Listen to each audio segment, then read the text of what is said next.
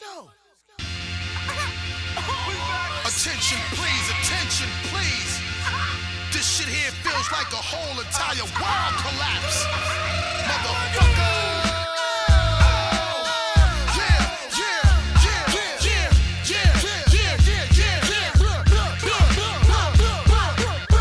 Notre devoir est d'établir la communication. Surtout pas de menaces. Un dialogue apaisé. Demandez les exigences. Ne concédez rien, ne rejetez rien. Vous êtes une écoute. Écoutez ce qu'il a à dire. Essayez de comprendre celui qui est en face de vous plutôt que de vouloir le dominer. Oh les mecs, fermez vos claques merde. Oyez mes petits bâtards. Aujourd'hui, c'est un épisode d'Emvest un peu spécial que l'on vient vous présenter. Comme d'habitude à mes côtés, celui qui poste sur Facebook en moins de temps qu'il n'en faut aux politiques pour trouver une nouvelle raison de faire chier les musulmans, Rebeu des Bois. Comment vas-tu? Tout va bien, tout va bien, monsieur. Je suis là, je suis là pour, avec cette belle rentrée et avec ce super podcast qu'on va faire ensemble. Alors que mon binôme chevelu est un danseur émérite, ancien petit rat de l'opéra que j'ai moi-même dû abandonner ma carrière de producteur multiplatine prématurément, les ligaments croisés, tu connais, on n'a que trop rarement parlé musique dans ce podcast, et notamment des génériques, les reléguant à chaque fois en fond sonore. Un comble vu nos cursus personnels.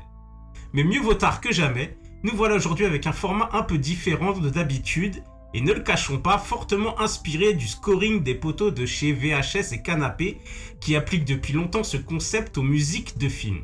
D'ailleurs, nous assumons tellement nos références qu'on était obligé d'inviter pour cette première un des deux tauliers du dit podcast qui, comme son compère Ron Kenobi que nous avons déjà reçu, se démarque par sa bienveillance et sa gentillesse.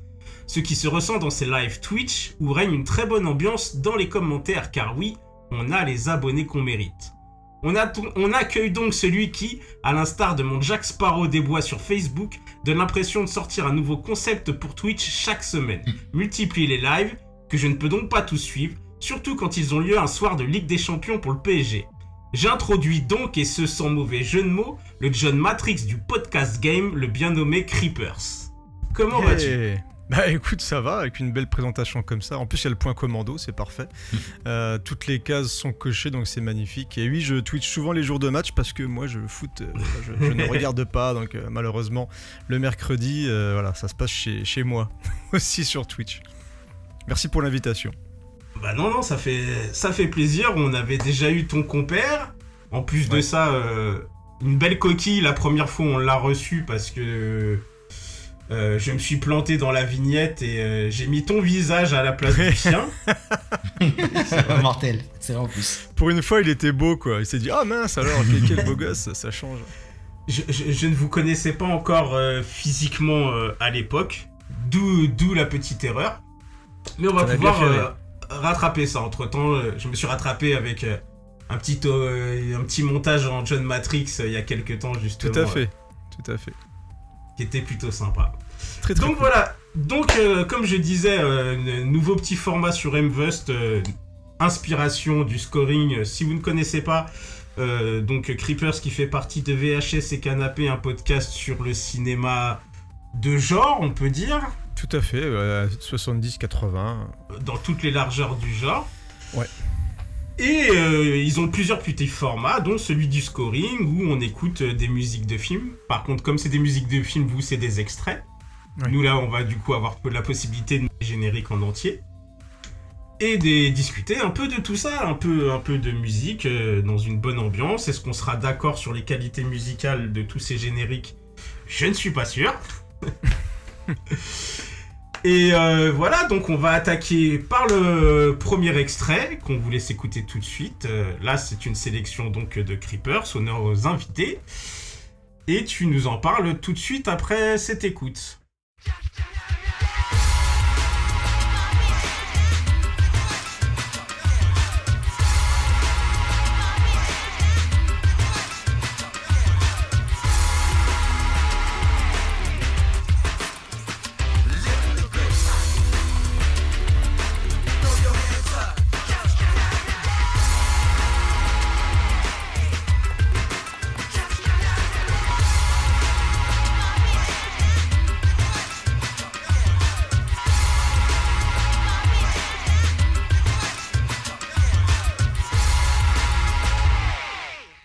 Eh bah ouais, directement, j'attaque euh, dans, le, dans le dur, hein. Bourrino s'oblige, euh, je viens avec la Strike Team Voilà, on rentre dans le tas avec euh, The Shield, voilà, je pense que c'est qui... J'espère que vous avez vu, en tout cas si vous ne l'avez pas vu, vous avez de la chance de pouvoir découvrir un jour The Shield, qui est une série, une série culte avec le fameux Vic McKee, voilà, policier corrompu qui va essayer tant bien que mal de continuer sa carrière malgré tous les bâtons qu'on va lui mettre dans les roues et qui va se mettre lui-même dans les roues d'ailleurs. Et donc c'est une des premières séries qui m'est venue parce que euh, pour mettre les choses au, au- au clair, moi je suis vraiment principalement euh, cinéphile et séries, je- j'en bouffe, mais euh, je découvre vraiment plein de choses au fur et à mesure. Alors The Shield j'ai découvert à l'époque, mais je suis pas un grand mangeur de séries ou pas autant que vous les gars, parce que là- là-dessus vous êtes vraiment des pointures et vous connaissez beaucoup de choses. Mais The Shield voilà, c'est la petite étape obligatoire pour moi parce que euh, parce que voilà culte et parce que ça m'avait vraiment retourné à l'époque et la, la musique dès le générique en fait j'aime beaucoup parce que je trouve surtout avec du recul, c'est qu'on sent un petit peu le brassage culturel à l'intérieur euh, qu'on va ressentir un petit peu dans, dans la série avec des différentes sonorités et puis c'est ultra percutant. C'est-à-dire que dès les premières euh, notes, ça, ça balance quoi, ça y va, ça y va franco. Et, et dans le générique, on va avoir différentes images qui vont se bousculer, mais cette espèce de, de patate, on va la ressentir dès, euh, dès le premier épisode, quoi, où euh, on va vraiment découvrir ce que, ce que magouille un petit peu cette équipe-là. Et c'est, en plus, elle est assez courte, un générique qui fait à peu près 40 secondes, je crois. Yes. Euh, Et c'est quelque chose qui a été composé par Ernesto G. Bautista, Rodney Alexandro et Viviane Anne Romero. Alors, je ne sais pas du tout ce qu'ont fait ces différentes personnes euh, après ça. Vu le bordel du générique, ça m'étonne pas qu'il l'ait composé à 3. Et ouais, il y, y a une espèce de, ouais, de, de, de confrontation de plusieurs styles, je trouve, dedans. Et ça correspond bien à ce qu'on va vivre dans, dans la série, je trouve. Je suis assez d'accord. Moi, la série, je ne l'ai pas vue. Ah, d'accord. Tu vois, comme quoi on peut euh, être émeveuse et avoir des grosses carences. euh, de grosses carences. Ah, mais c'est. Quand tu vas voir les carences que j'ai, moi, avec tout ce que vous avez choisi, vous allez bondir, les gars. Moi je l'ai vu, je l'ai vu, moi je l'ai vu, je suis à jour, monsieur. Ah, c'est bien ça. Donc, le l'ai vu à l'époque des euh, série sur euh, Série Club et après c'est passé sur Canal Plus sur les autres saisons. Ouais. J'avais découvert un petit peu euh, la, la corruption de notre ami Vic, qui est un magnifique Oh. fils de pute, euh, bâtard. euh, euh, euh, Qu'on aime, malheureusement. Ouais, on l'aime en plus cet enfoiré parce talent. que c'est quand même une grosse merde, mais en fait gros gros talent quoi, parce qu'il arrive quand même à nous à, on arrive à s'attacher à lui et à son équipe de bâtards aussi, parce qu'il y a, il y a du raciste, il y a du, euh, il y a un peu de tout quoi. Ah, Il y a tout. Il y a de, il y a de T'as tout. et en fait, il va retourner son commissariat, il va retourner sa team. Euh, il y a la fameuse affaire qui est du train de l'argent qui va durer trois saisons. euh, et tu vois, en fait. euh, Il va quand même faire le job. C'est ça qui est, il- il va faire qui le est très fort, c'est qu'il fait quand même le et job. le pire, c'est que ça Ouais, reste un bon flic dans une ville de ouf, quoi. Tu vois, c'est le- Los Angeles. En fait, Farmington, c'est un quartier fictif, mais on, on se doute que c'est entre Echo Park et, et South Central. Parce qu'il y a les. euh, autant il y a les Latinos, il y a les Albanais, il y a des gangs. euh, les Niners qu'on voit dans- Mm. aussi dans, dans SOA d'ailleurs. Il y a un, un lien avec SOA parce que. euh, comme il s'appelle. euh, alors le showrunner, c'est Sean Ryan, mais. comment il s'appelle Kurt Sutter, il a Kurt écrit des Sutter. épisodes pour The Shield. En fait, il y a un lien avec Mm. SOA. Il a juste écrit des, des- En fait, il faisait partie de la Writer's Room de The Shield. Donc, ils étaient tous un peu dans cette team-là. Et il y a vraiment un lien de filiation avec SOA parce qu'en fait, Dick McKay apparaît dans le dernier épisode de Sons of Anarchy avec un gros symbole. On ne dira pas, on ne spoilera pas, mais il y a un gros symbole entre les deux.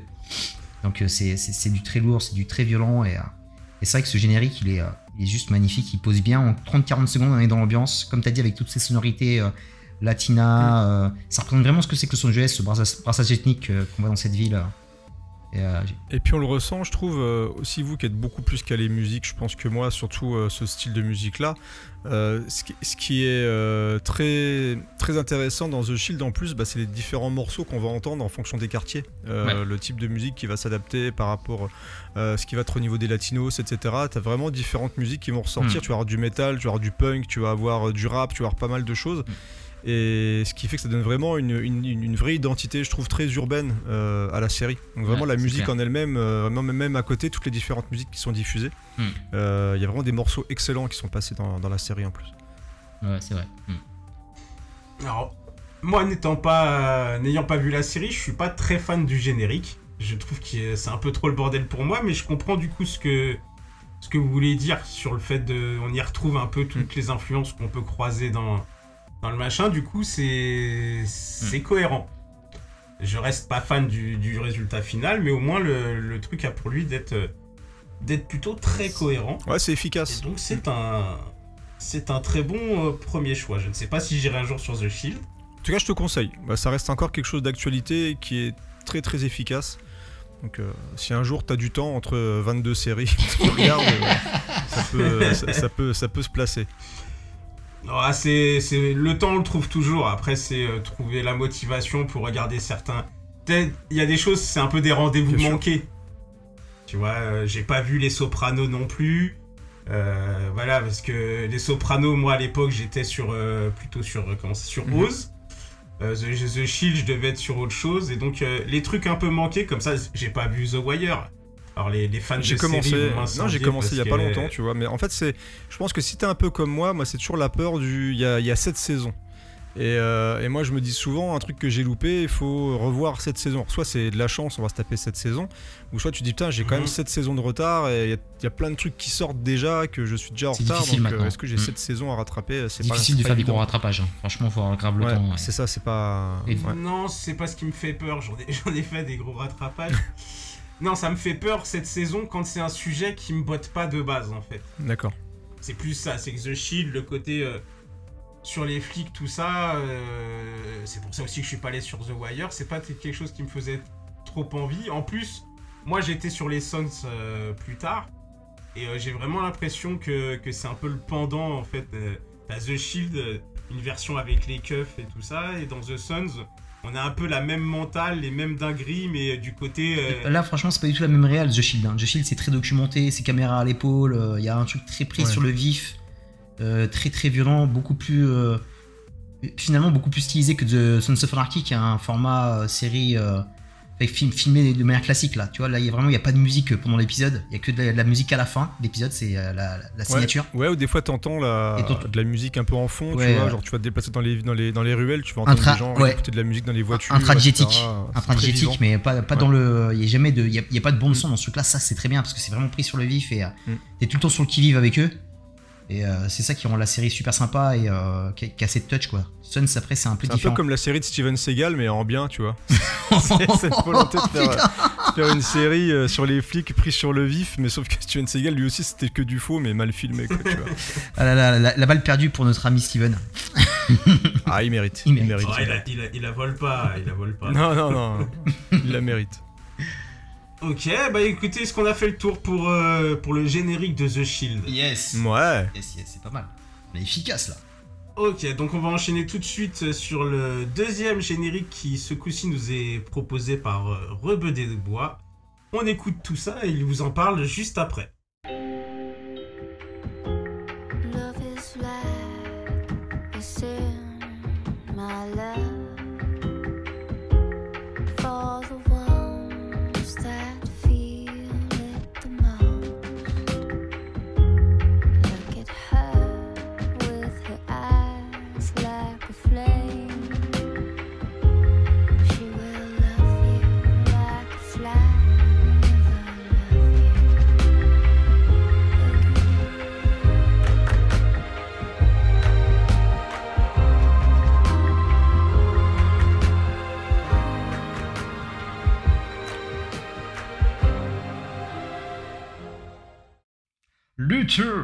Luther, Luther, Luther. Notre ami Luther, on passe, on passe d'un flic qui a beaucoup de troubles à un autre flic qui a beaucoup de troubles et de, de syndrome post-traumatique. On aurait fait un bon versus entre les deux, hein, parce qu'ils sont quand même pas mal. Bon, un est un peu plus. euh, on va dire que c'est vrai que Luther, tu lui fais un peu plus confiance que l'ami Vic. Parce que bon, Luther, il va pas buter ses collègues, quoique il est, il est malmène quand même, mais, mais pas au point de, de Vic McKay. Quoi. Ouais, pas autant. hein. Ouais, pas autant. Mais il est malmène quand même, hein, c'est quand même. Luther, il y va. Quoi. Luther, il y va. Donc alors avec ces- moi je kiffe ce générique parce qu'on est tombé dans l'ambiance euh, Luther. Euh, c'est avec un groupe très connu, Massive Attack, un groupe euh, de trip-hop britannique euh, qui, qui fait des sons magnifiques, qui a fait beaucoup de sons de série d'ailleurs. Ils étaient aussi sur une superbe série que Fidel kiffe. Grosse dédicace euh, Prison Break. Que Fidel, Fidel est très fan de Prison Break. Donc c'était, ils avaient déjà posé dans Prison Break. Non, non, non. Et Massive Attack en général, dès qu'ils envoient un son, c'est un son un peu qui devient. non, non, non, non, je- attends, là on a, on a un invité, je peux pas le laisser penser que je suis fan de Prison Break. Écoute, t'as le droit. hein. Eh. Non, non, il dit ça justement pour me faire chier parce que je, je conspue Prison Break. Alors, il y a deux choses. Est-ce que Fidel, est-ce que, Non, est-ce que non, je peux dire que Massive Attack c'est mieux que Faflarage? Est-ce que tu peux le dire ça au moins? Ah, je, je peux, je peux largement le dire. Mais non, je conspue Prison Break. J'avais vu Oz avant, donc passer sur Prison Break derrière, c'était pas possible. Et en plus de ça, Dominique Purcell, pour euh, ceux qui écoutent un Meilleur peu le podcast, Meilleur savent acteur. que c'est l'acteur que je déteste le plus au monde. Il a, il a un peu le syndrome Jay Courtney. euh, je l'ai je, Ouais, je l'ai ouais. un peu les, c'est les Australiens en plus. C'est Purge. Australiens. Il y a un problème avec l'Australie, je crois. Un gros problème avec Ah, mais il est très mauvais, hein. c'est, oulala dans Blade 3, je me rappelle, il a salopé le film. euh. C'est euh, c'est ce que j'allais dire. Non seulement il est très mauvais, mais en plus je suis assez fan des vampires. euh, Enfin, moi maintenant, mais quand j'étais jeune, j'étais très fan des vampires. Et euh, Purcell en Dracula dans Blade 3, c'est impardonnable. C'est impardonnable. Bon, je suis désolé euh, d'avoir. bah, Je suis désolé d'avoir invoqué Prison Break parce qu'on a complètement digressé sur le pauvre Luther, mon gars. On l'a mis de côté là. Oh là là. Non, non, revenons donc euh, sur euh, ce, ce superbe générique de Massive Attack. Euh, Massive Attack, magnifique générique. En plus, moi je kiffe. C'est la, colori- la colorimétrie de ce générique qui est très beau. Euh, Beaucoup de rouge, tu vois, c'est très macabre. Il y a vraiment. moi, ce qui me fait flipper dans ce truc-là, c'est que là directement, on n'est plus dans le London de la de l'araignée du roi. Là, hein. c'est vraiment le Londres de Jack l'Éventreur. On est dans ces visions de cauchemar. C'est un univers qui est urbain mais qui est tentaculaire. Euh, Il y a des empreintes de barbelés, des impacts de balles. euh, Il y a du sang un peu partout. Et euh, on est franchement avec Luther, euh, même dans les épisodes après, ça se ressent parce que euh, le générique, il c'est bien, c'est bien la série parce que c'est vraiment une balade grisailleuse dans Londres. On va aller dans des quartiers qu'on voyait pas à l'époque parce que Luther, ça date de 2011 et moi j'ai commencé, j'ai recommencé, j'ai relancé un peu les séries anglaises grâce à Luther. Et euh, c'est pas du tout glamourisé. hein. On n'est pas du tout dans 4 mariages et un enterrement ou euh, Sherlock, la série qui est vachement stylée. Sherlock, c'est très beau. Mais par contre, Luther, lui, c'est vraiment, euh, vraiment flippant quoi. On est vraiment dans un film d'horreur. Et euh, euh, ce, son est, juste parfait. J'ai jamais avancé. pareil, j'avais tout le temps. ça, met direct dans l'ambiance ce son de Massive Attack qui est, vachement beau avec cette magnifique chanteuse dont j'ai pas trouvé de nom malheureusement. Mais la, la- petite chanteuse là, qui fait tout le temps ce même refrain. Et c'est parfait parce que c'est c'est marrant quand je l'écoute cette nana. Ça me fait beau- beaucoup penser au serial killer que Luther va combattre dans, le, dans la série. Et euh, ça me fait beaucoup Mhm. penser surtout à ce magnifique personnage de Luther qui est Alice Morgan. Euh, Ru- euh, Ruth Wilson, l'actrice, qui a joué dans pas mal de films américains d'ailleurs, qui, a été, qui a été reprise après derrière. Et c'est vraiment ce, ce personnage-là qui ça me fait beaucoup. beaucoup... En plus, elle est rousse, tu vois. Le générique, il est rouge. Il y a quelque chose entre les deux, quoi. Je sais pas si c'était pensé pour elle, mais en tout cas, c'est juste parfait. Et voilà, avec. en plus, c'est la série quand même qui a donné. bon, Idris Elba était connu avec The Wire, encore le lien avec The Wire. Mais euh, franchement, ça lui a donné vraiment des lettres de noblesse parce qu'il part sur un solo, il revient sur ses terres, enfin sur sa terre parce qu'il est, britannique, euh, Idris Elba.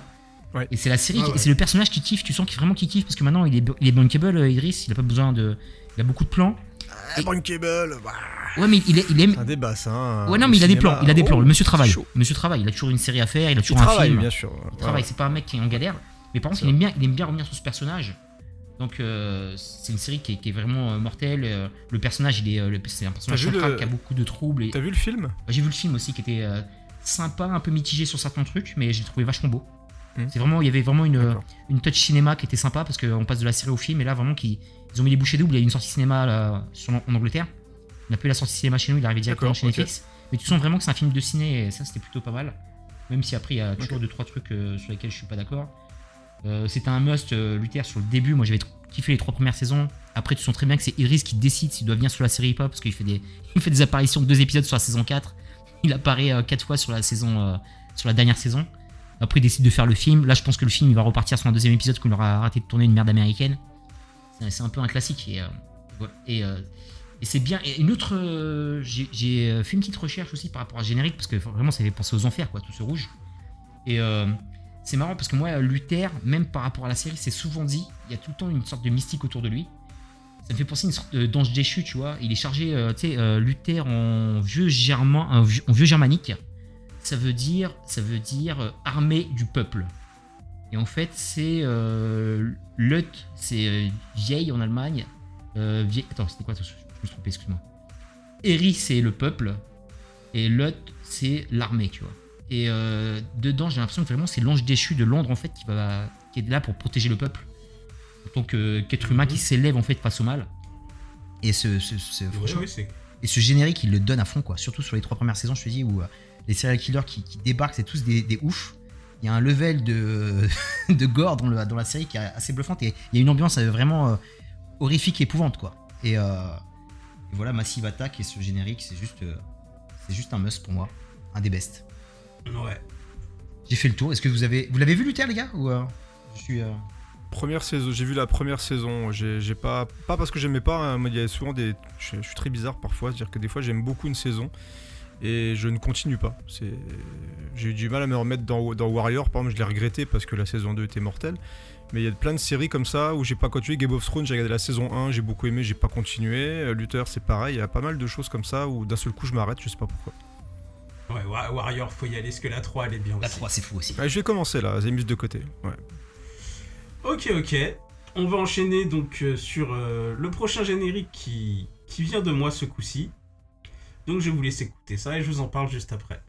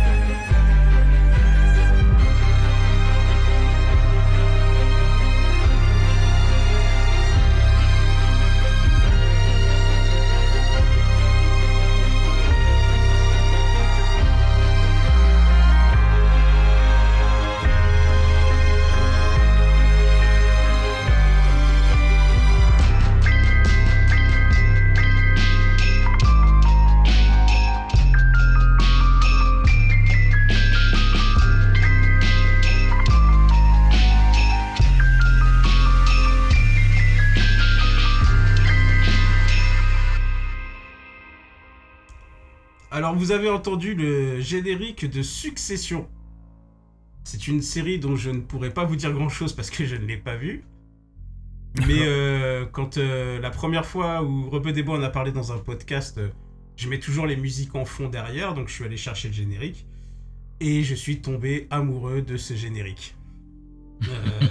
Ce, mélange, ce mélange de rythmique hip-hop bien fat et bien lourde, avec ces petites notes euh, un peu classiques euh, qui vont un peu vers euh, Chopin ou des trucs comme ça.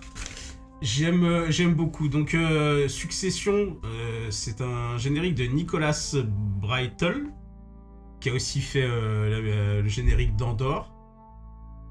Il en est pas à son coup d'essai hein, parce que de niveau film, il a fait il a fait les musiques de films de 12 Years a Slave, de Moonlight, de Battle of the Sea, de Vice, de Cruella, de Don't Look Up, donc euh, dans des styles vraiment euh, très différents à, chaque fois. Et euh, ce qui m'a marqué, moi, comme venant du hip-hop, c'est que pour une série qui a rien à voir avec, avec le milieu du hip-hop, le générique est dix fois plus patate tous les génériques qu'il peut y avoir sur les séries qui traitent du rap ou du hip-hop, euh, que ce soit Empire ou autre. Ou même euh, la série sur Wu-Tang, qui est une très bonne série, mais dont je trouve que le générique est, pas à la hauteur. Et bah, Succession, ils nous ont fait un truc euh, qui met une pression tout de suite, qui qui permet de bien retranscrire, je pense, la pression qu'il y qu'il y a dans la série, le vice qu'il y a dans la série. Parce que je parlais d'Empire aussi, euh, c'est pas anecdotique, hein, quand euh, quand Rebeu des Bois nous parlait de, de Succession, euh, bah, tout, ce, qui- tout ce qui est dit sur la série, euh, sur le- les arcs narratifs, sur ce qui s'y passe un peu, c'est ce qu'on retrouve aussi dans, dans Empire. Et là, la, la comparaison s'arrête là, euh, te plaît, tu arrêtes tout de suite.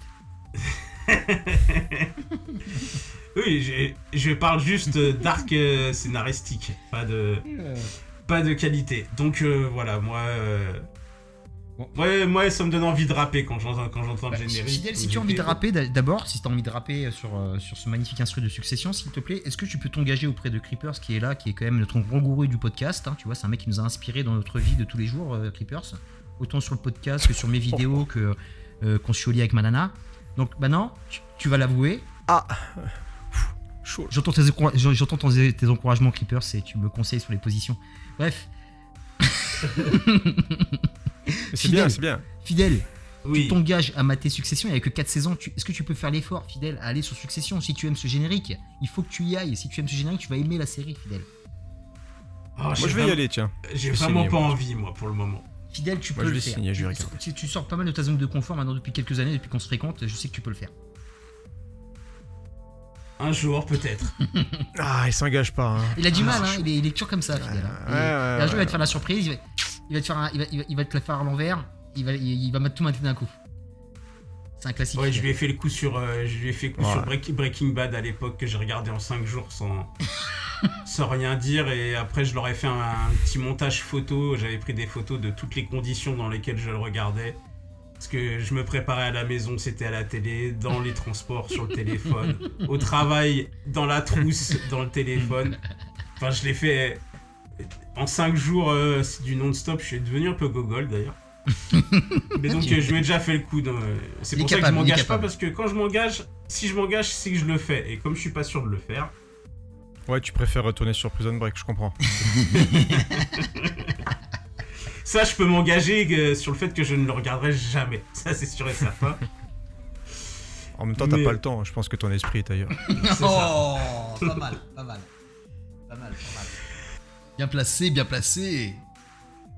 Ben, C'était très bien pour euh, finir sur, euh, sur Succession, sauf si quelqu'un a quelque chose d'autre à rajouter. Non, non, matez Succession, sur les ce- gars. sur ce Euh, générique. Déjà, tous les Ouais, deux, matez Succession, s'il vous plaît. Euh, Ron là, aussi, si tu veux que mais le générique, podcast, effectivement, Succession aussi, je veux ton, je veux ton avis. Et les gens mater Succession, c'est juste. euh, pour moi, c'est le dernier must HBO, parce que je pense qu'HBO, ils sont en train de couler là. Je pense que c'est le dernier must à mater sur HBO. Oh on, on le dit souvent, mais ils reviennent souvent avec des trucs quand même. hein, HBO, euh, il y a... je pense qu'ils sont capables de rebondir. hein. Je sais pas ce qu'il. Je Là, moi, pas, je suis là, tellement ouais, euh, pas des euh, à la page. ça, je sais pas, je y suis a un peu pas eu- sceptique, mais en tout cas, je pense que c'est le dernier euh, gros polo Ah qui ouais. est parti, quoi. Tu vois, qui a fini sa série. Parce qu'il y a eu quand même des gros, des, des belles choses qui sont sorties de chez eux récemment, non? Enfin, En là, j'ai fait, pas d'exemple parce que j'ai pas. C'est plus son mini-série qui sont, qui sont forts, mais en tout cas, sur les séries au long Ouais, ouais, cours, ça devient, il commence à tirer la langue. hein. Je pense que là, tout se finit là. J'ai l'impression que ce genre de série, ça va disparaître, quoi. C'est plus ce qu'ils veulent. La plateforme a pris le dessus. il y a beaucoup de concurrence maintenant. Stranger Things a pris le dessus et tout le tintouin, Casa des Papel, c'est plus Succession qu'on veut voir. Donc après Succession, on va repartir sur une sélection euh, de Creepers.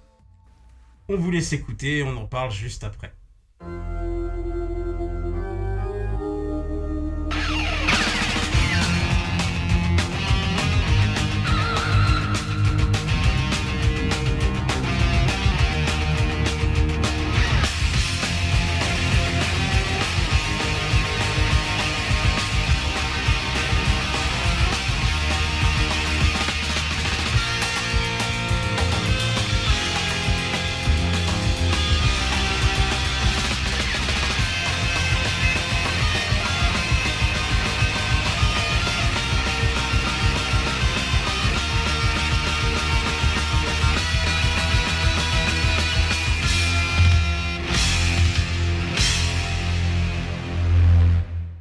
Là, on a sorti les guitares, les baggy, euh, voilà, j'ai j'ai 15 ans. voilà, donc je, je- je suis parti un petit peu dans l'éclectisme, comme on dit euh, chez nos amis les inconnus. Et ouais, j'avais envie de parler de Buffy parce que bah, ça faisait partie des, bah, des séries que je regardais avec la trilogie du samedi, etc. Et je ne loupais pas euh, Buffy. Voilà, j'étais amoureux, tout ça. J'étais au taquet sur Buffy, je, je surkiffais.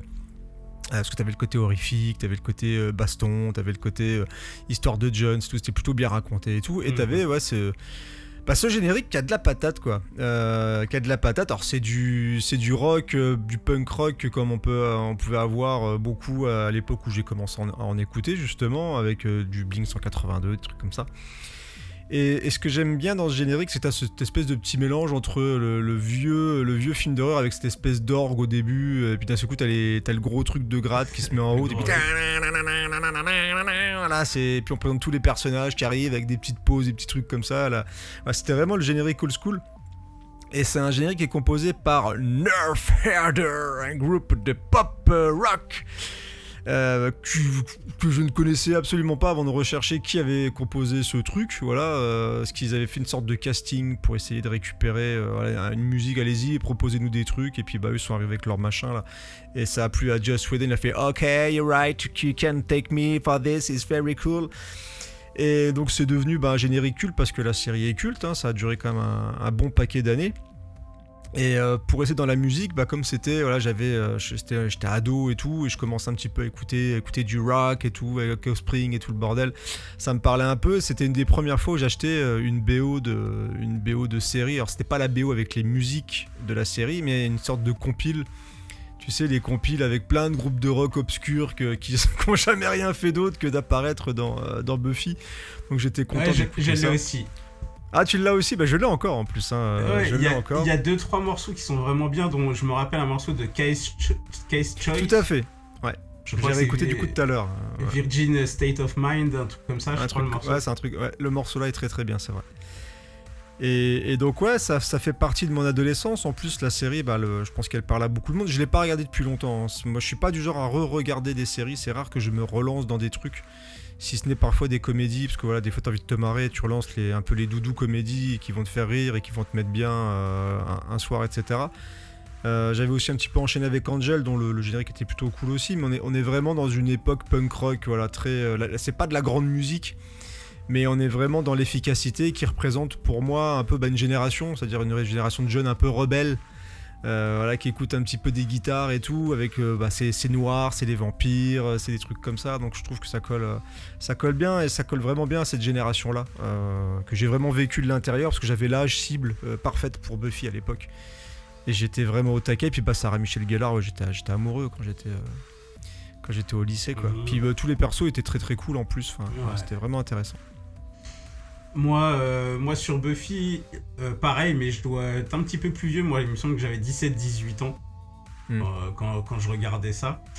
Et euh, même si j'étais pas dans le rock, ouais, non, le générique, il, il envoie le pâté, quoi. Il te met tout de suite de- dans l'ambiance du truc. Et euh, je vais dériver un petit peu, moi, par contre. ça fait un moment que j'aimerais bien faire un épisode sur les, les- les épisodes comédie musicale dans les séries. Ah il y en avait là-dedans, ouais, c'est vrai. Et euh, l'épisode, j'adore parce que je suis. euh, Moi, j'ai même acheté le CD justement de l'épisode euh, comédie musicale. Ah ok. C'est vrai qu'il était bien l'épisode. hein. Il était bien, un très bon travail des doubleurs français euh, parce que c'est eux qui Oui. chantent les versions françaises et c'est super bien adapté, super parce que ça raconte vraiment une histoire en plus. Cet épisode, euh, on apprend plein de choses.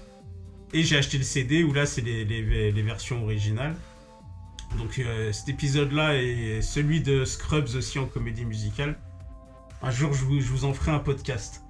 Bah, euh, J'ai vu, euh, je sais pas si t'as regardé, il y a une série sur. Est-ce que c'est sur, Disney Plus? Je sais plus. Euh, non, c'est sur Apple peut-être. Il y a une série où il y a, il y a une- un épisode de comédie musicale comme ça qui est super bon. C'est une série avec un à base de meurtre comme ça où ils font une enquête. Ah, j'ai plus le nom. Euh, ça servira à rien du coup ce que je dis, tu vois. Mais je suis très. ah, machin, Murder par- Party. After Party.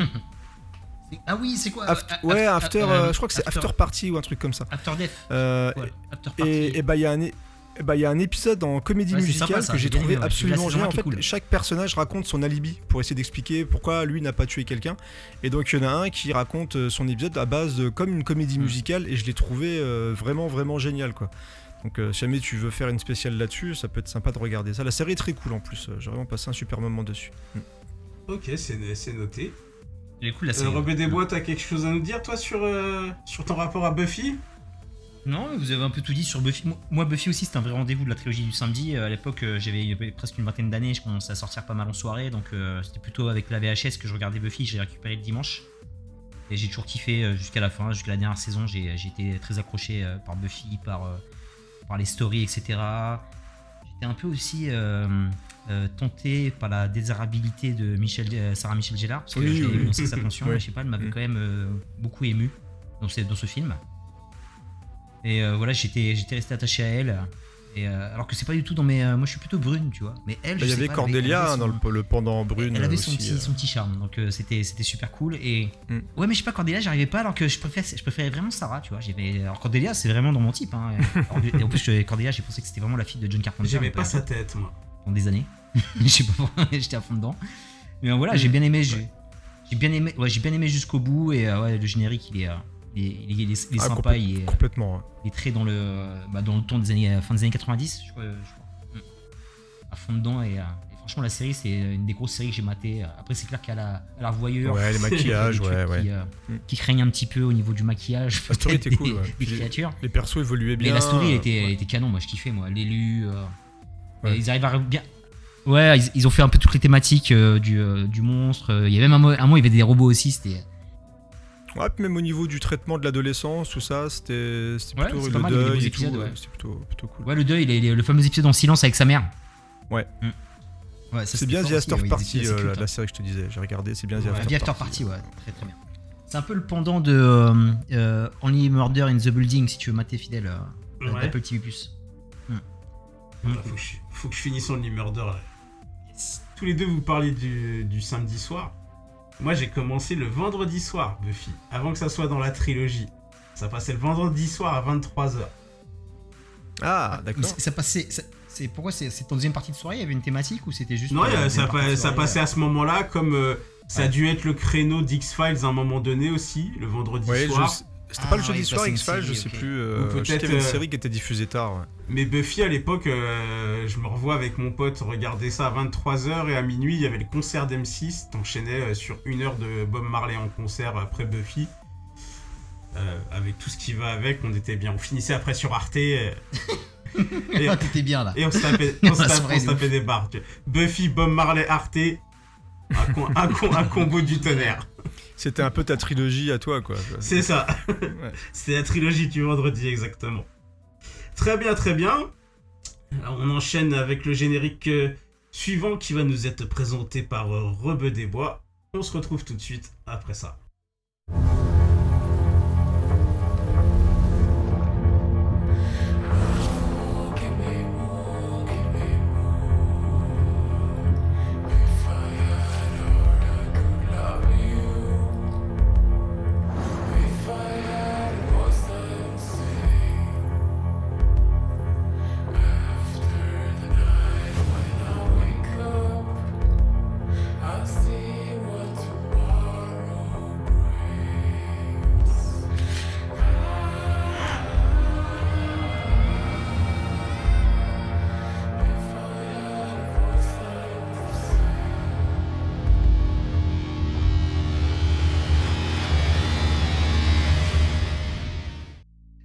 Vikings, Vikings, grosse grosse série de chez chez Rebeu des Bois. J'ai vraiment kiffé cette série euh, de bout en bout.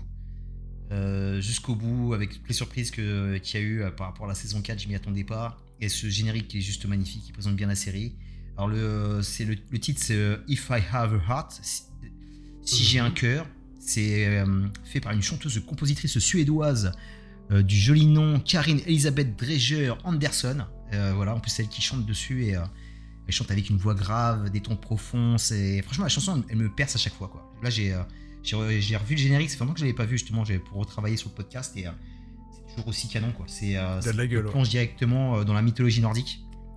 Euh, T'es directement dans les ténèbres avec eux parce que c'est un chant qui est assez, euh, enfin le clip est assez euh, assez sombre. hein. Tu vois pas grand chose et en fait c'est juste, tu vois des dracars. En fait t'es en dessous des dracars. T'es en dessous des dracars et dans, dans ça tu vois des haches tomber, tu vois des corps qui tombent.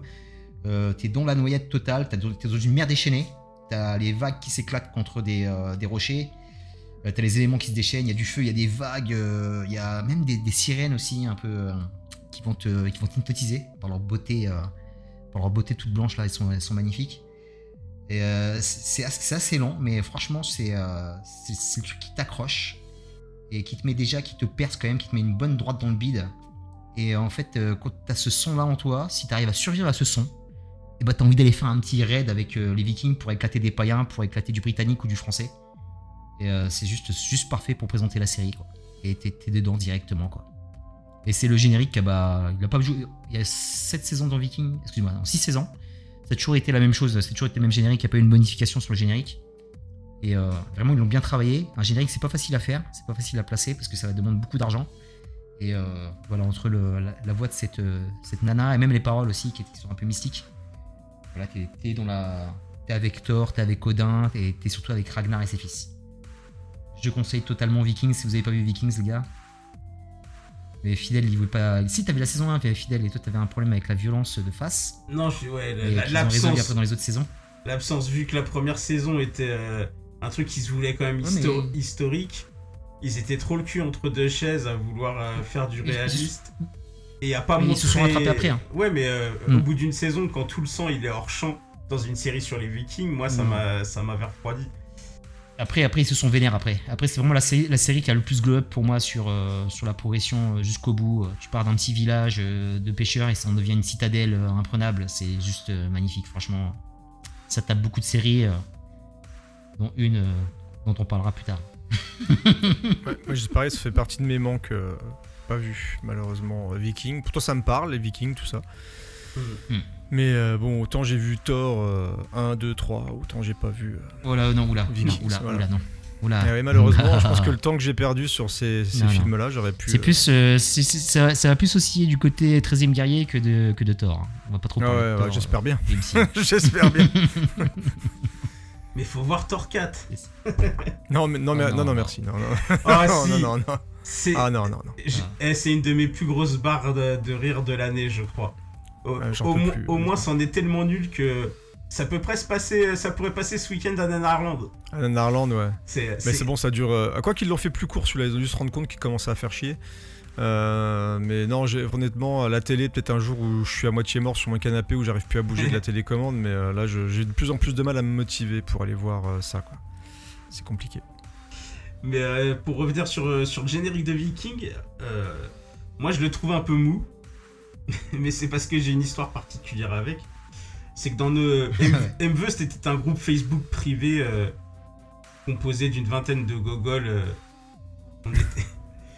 On était baisés à faire nos réunions physiques, à faire des, des quiz, des, des, des Blu-ray à gagner. Et donc à un moment donné, comme on, on avait des réunions physiques, il y avait des façons de les préparer, ça se clashait un peu à distance. Et euh, j'avais samplé le générique de, de Viking pour faire un morceau de rap où je clashais tout le monde euh, juste avant la réunion. Donc c'est déjà une private joke entre nous et j'aimais tellement l'instru que j'avais fait avec le sample que euh, j'ai réécrit un morceau dessus et que j'ai sorti sur un de mes projets. Et du coup, comme j'ai tellement l'habitude maintenant de l'entendre euh, dans un truc hip-hop bien Ouais. péchu, la version d'origine est un peu trop molle à mon goût. Ça se traîne un peu. Mais, un côté euh, mystique, voilà. mais c'est un, très très bon sample euh, ma- magnifique. Donc euh, je rejoins sur, sur la qualité de- du générique. Il est, il est très entêtant, il est très enivrant. Mm. Euh, J'aime beaucoup plus le générique que la série. Ah, Yes, yes. fi- Finir comme ça, c'est dur, quand même. C'est Mm. c'est- c'est un peu dur, mais bon. Ouais, ça- il y a beaucoup de, beaucoup de tristesse, là. On sent, il y a beaucoup de peine. Ah, un peu de bâtardise. Beaucoup de gravité, beaucoup de gravité, beaucoup de... Voilà, on sent qu'il y a quelque chose qui est en train de, se- de- de se séparer, là. Ah ouais, je- alors justement, on va aller sur euh, quelque chose de beaucoup plus léger avec ce que je vais vous proposer maintenant. Donc je vous laisse écouter ça et on se retrouve juste après. Bonne écoute. Here we are, face to face, a of silver spoons. Hoping to find we're two of a kind. Make it a go, make it grow together.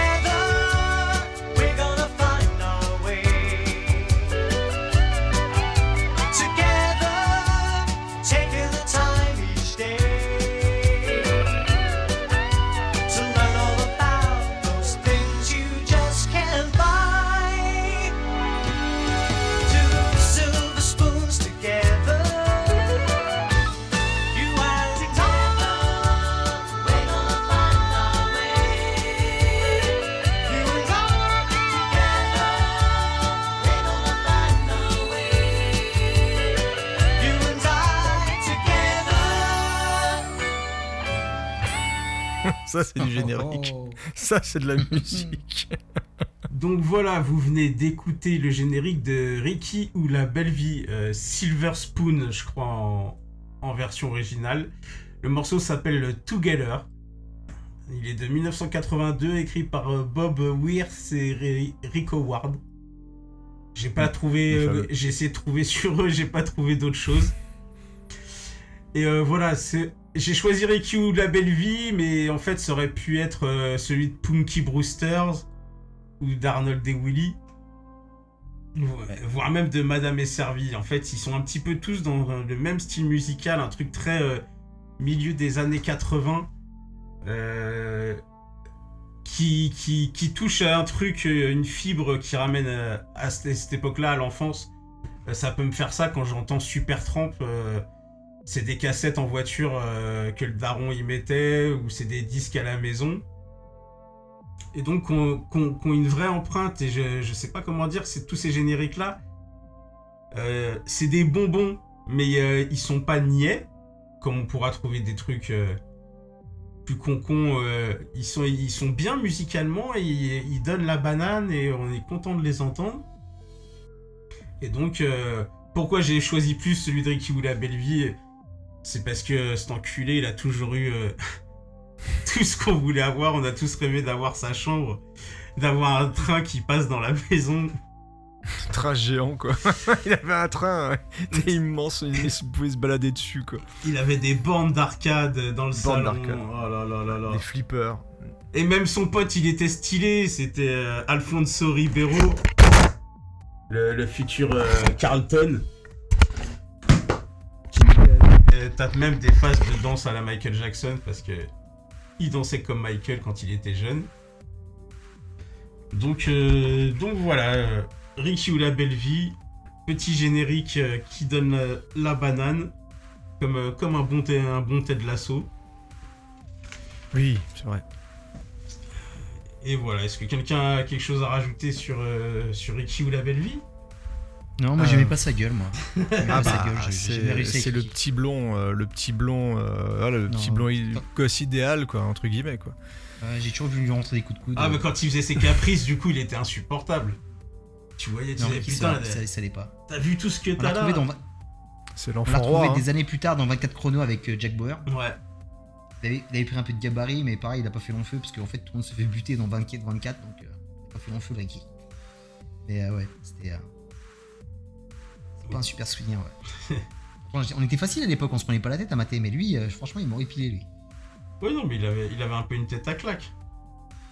Ouais, bah après c'était, enfin, comme comme tu le dis, enfin on se rappelle tous, je pense, de la série par rapport à tout ce qu'il avait, quoi. C'est-à-dire que tu vois les images On quand j'ai relancé le, Ouais. le générique, je veux dire, euh, en plus c'est vraiment le générique typique où tu vois chaque perso, ils, se- ils apparaissent avec le méga sourire, avec le nom qui apparaît en dessous.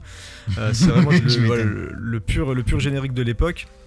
Et oui, on voit les images, enfin, je voyais, je revoyais les bornes d'arcade, je revoyais tous ces trucs-là où à chaque fois que tu regardes, tu étais plus interloqué par ce qui se passait derrière, à voir tous ces putains de Mhm. jouets, à voir tous ces trucs, que ouais, le, le un truc train qui traversait toute la maison. Si, si, il était énorme. passait pas en train, train, ouais. Et il pouvait se Hmm. mettre assis dessus et il se baladait avec, quoi. C'était. Ouais. euh, Ouais, ouais, en fait, t'as envie de le. énorme. ce mec-là, t'as envie, Il passait dans t'as les envie de le braquer, quoi. C'est.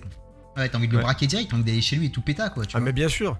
À côté, la maison de Michael euh, Culkin dans Maman, j'ai raté l'avion, c'est c'est une maison de poupée, tu vois. C'était incroyable. Tu m'étonnes. Attention, il y a du level parce que ma collègue Culkin, il a fait un film où il est riche. Ouais. Ah, Richie, Richie, Rich. Richie Rich, ouais, je crois que c'est ça, ouais. Oh, les références. Ah, les blonds. Bon, on va laisser euh, Ricky dans sa chambre. Ouais. Yes. Et on va continuer sur quelque chose d'un peu plus adulte. Et c'est Creepers qui va nous en parler juste après l'avoir écouté.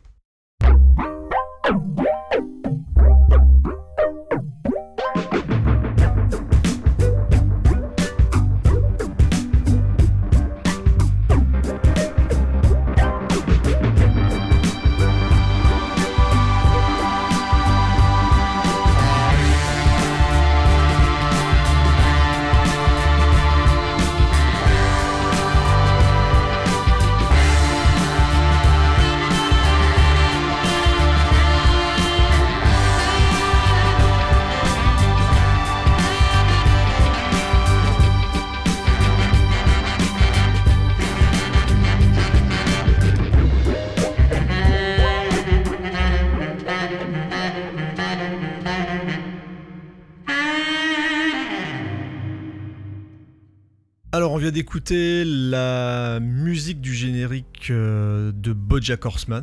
Euh, c'est peut-être quelque chose que vous avez déjà entendu, même si vous n'avez pas vu la série, parce que rien que le générique, je trouve que c'est. euh, Enfin, le générique en tant que tel, entre musique et image, pour moi, c'est un petit chef-d'œuvre qui, présente parfaitement, parce que c'est un peu ce que disait tout à l'heure euh, Rebeu, c'est que pour moi, bah, un générique, forcément, c'est aussi là pour donner l'identité de la série.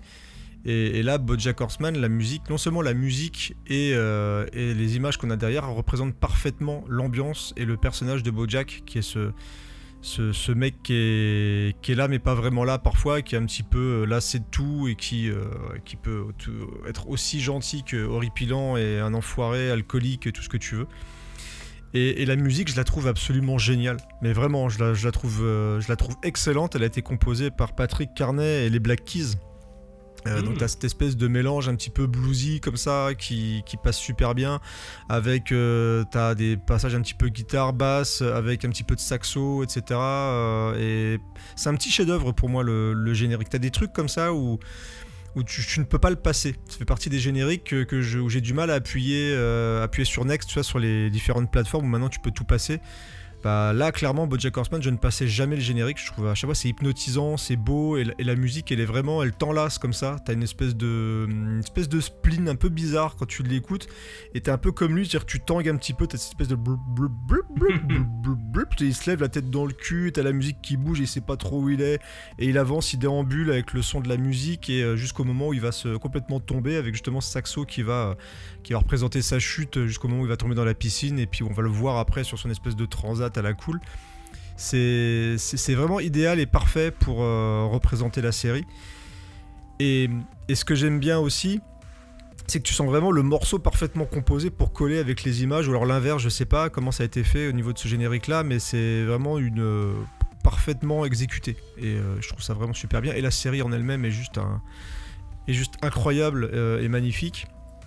Euh, je l'avais découvert un peu au moment où c'est arrivé sur Netflix, euh, où tout le monde en parlait pendant un moment. Voilà, euh, regarde voir BoJack Horseman et tout.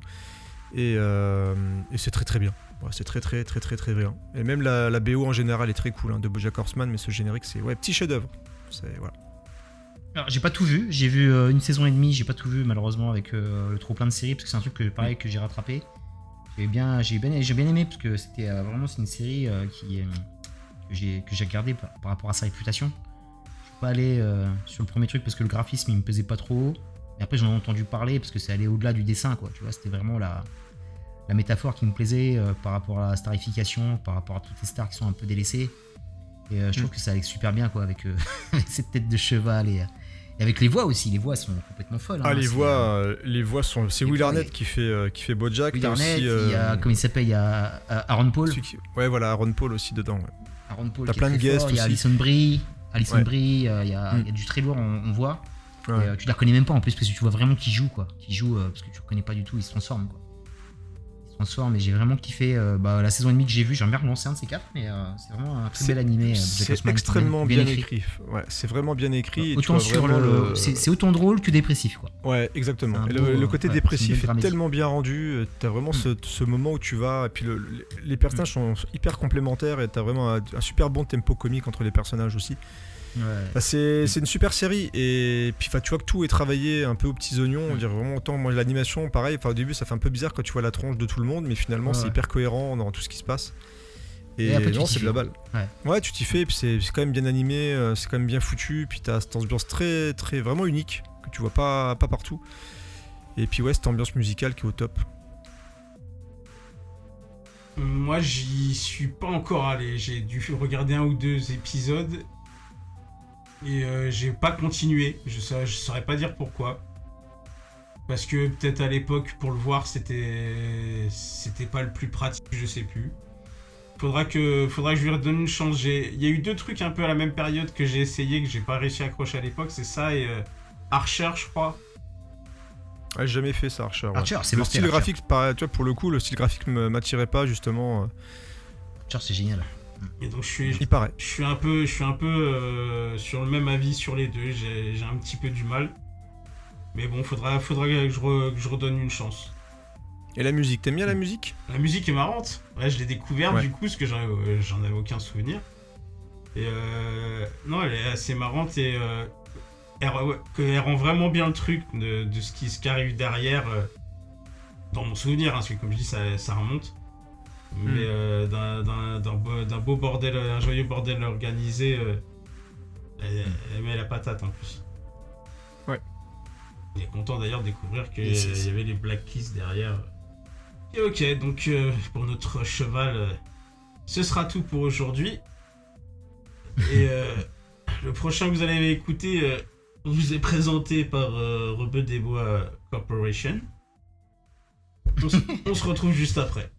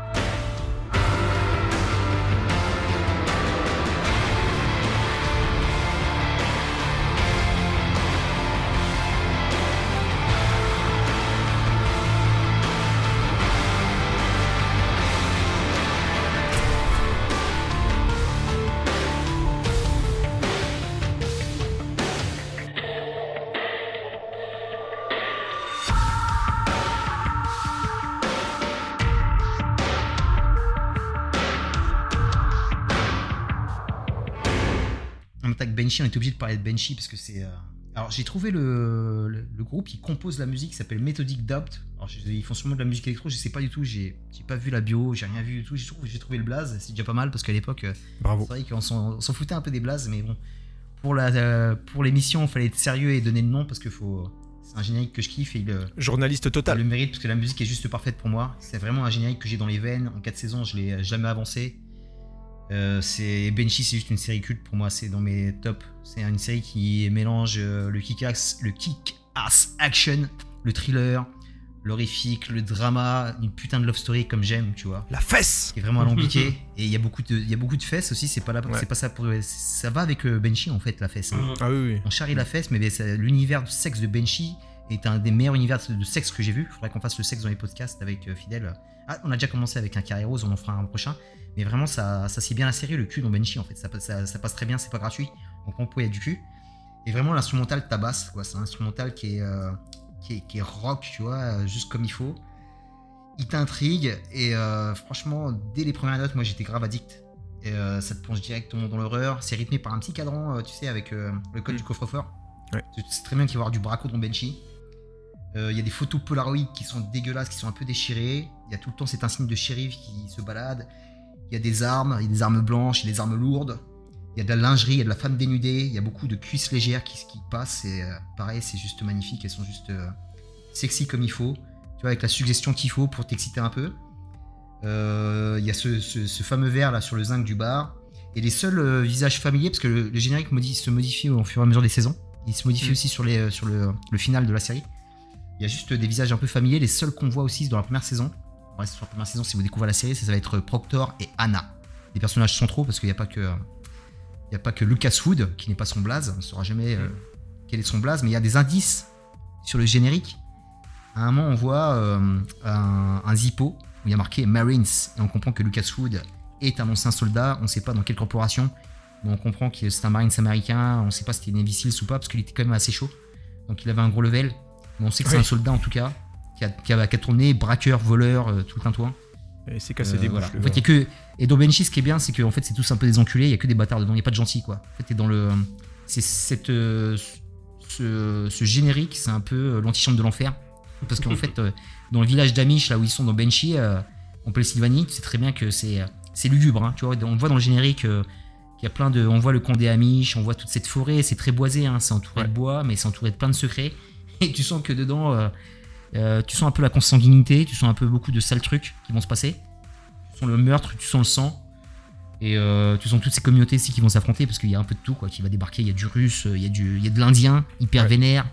Euh, Il y a les Amish aussi qui se battent aussi, putain, avec Proctor. Mon gars, tu t'y attends pas avec son homme de main qui est complètement fou là. Ah, le clone C'est de, juste de la rue. ouf. Pas mal, pas mal, ouais, c'est ça. Ouais.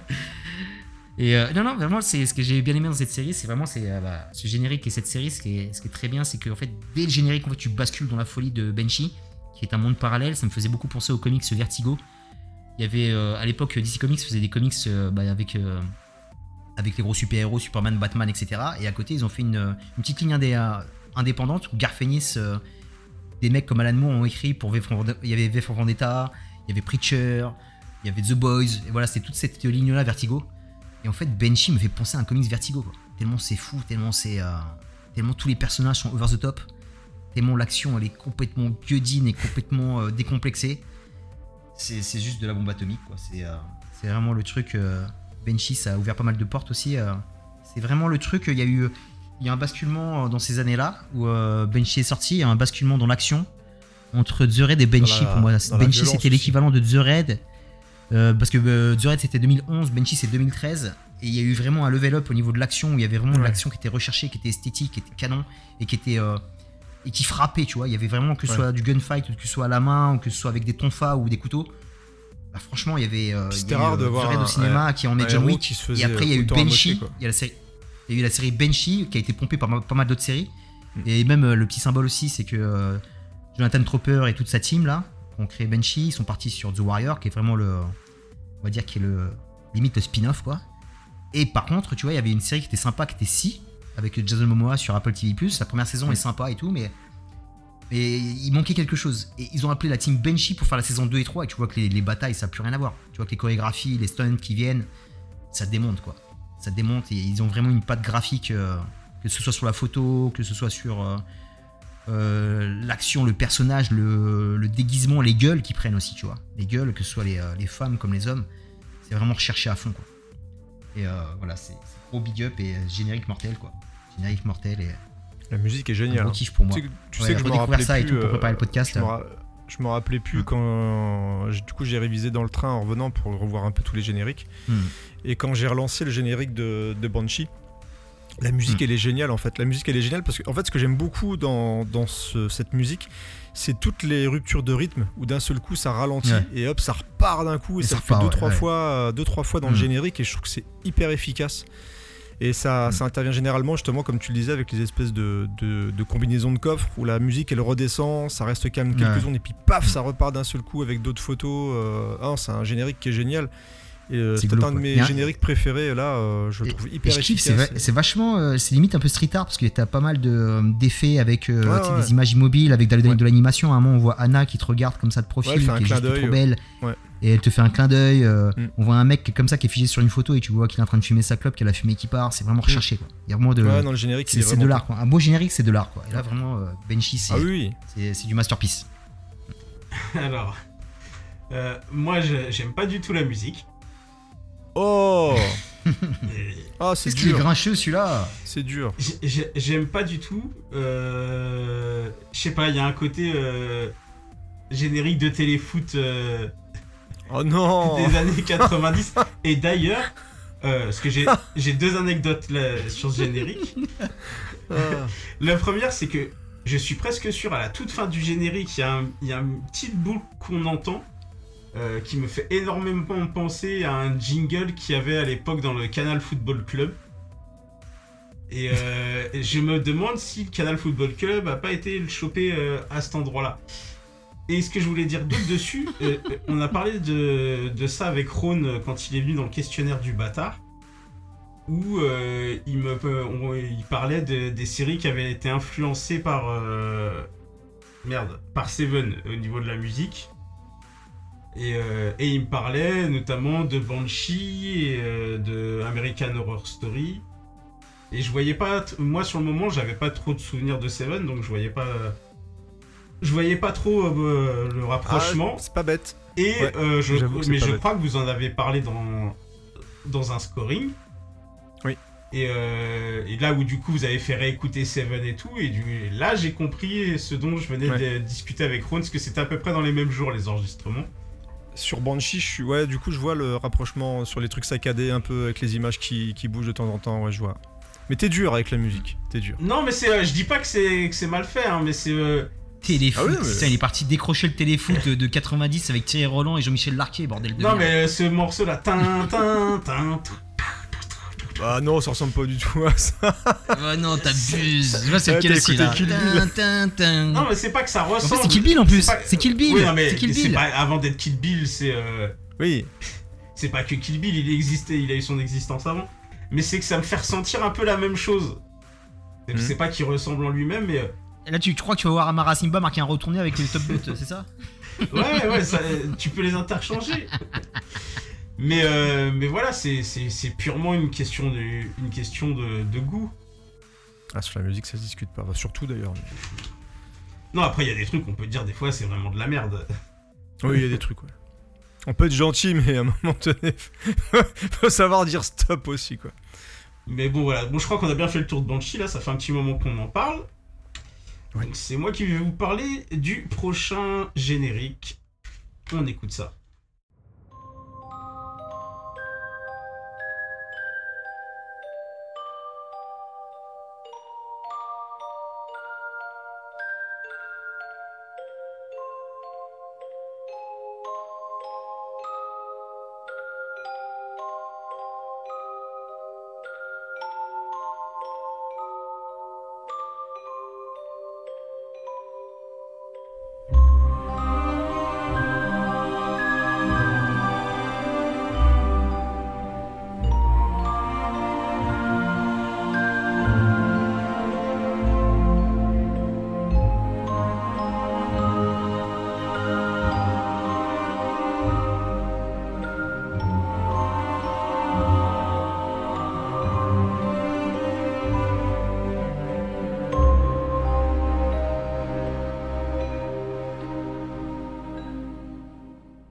On vient donc d'écouter le générique de Tabou, un générique de Max Richter, qui a aussi fait celui de The Left Clover.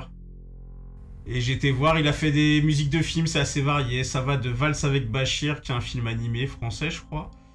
De Elle s'appelait Sarah. Ou euh, j'ai été surpris, rien à voir, de Ad Astra. Ça sera mortel. Ah oui, ouais. Donc euh, voilà, Tabou. euh, alors, euh, Creeper, si tu connais pas Tabou, c'est par l'équipe plus ou moins de ceux qui ont fait Peaky Blinders. Mhm. Et c'est euh, monté euh, avec Tom Hardy. C'est lui l'acteur Ouais, me- principal. Ça me l'avait vendu un petit peu à l'époque et je ne sais pas pourquoi je n'ai jamais regardé. Alors que ça m'avait beaucoup attiré. Et donc, euh, c'est une série euh, euh, euh, 18e siècle, ouais.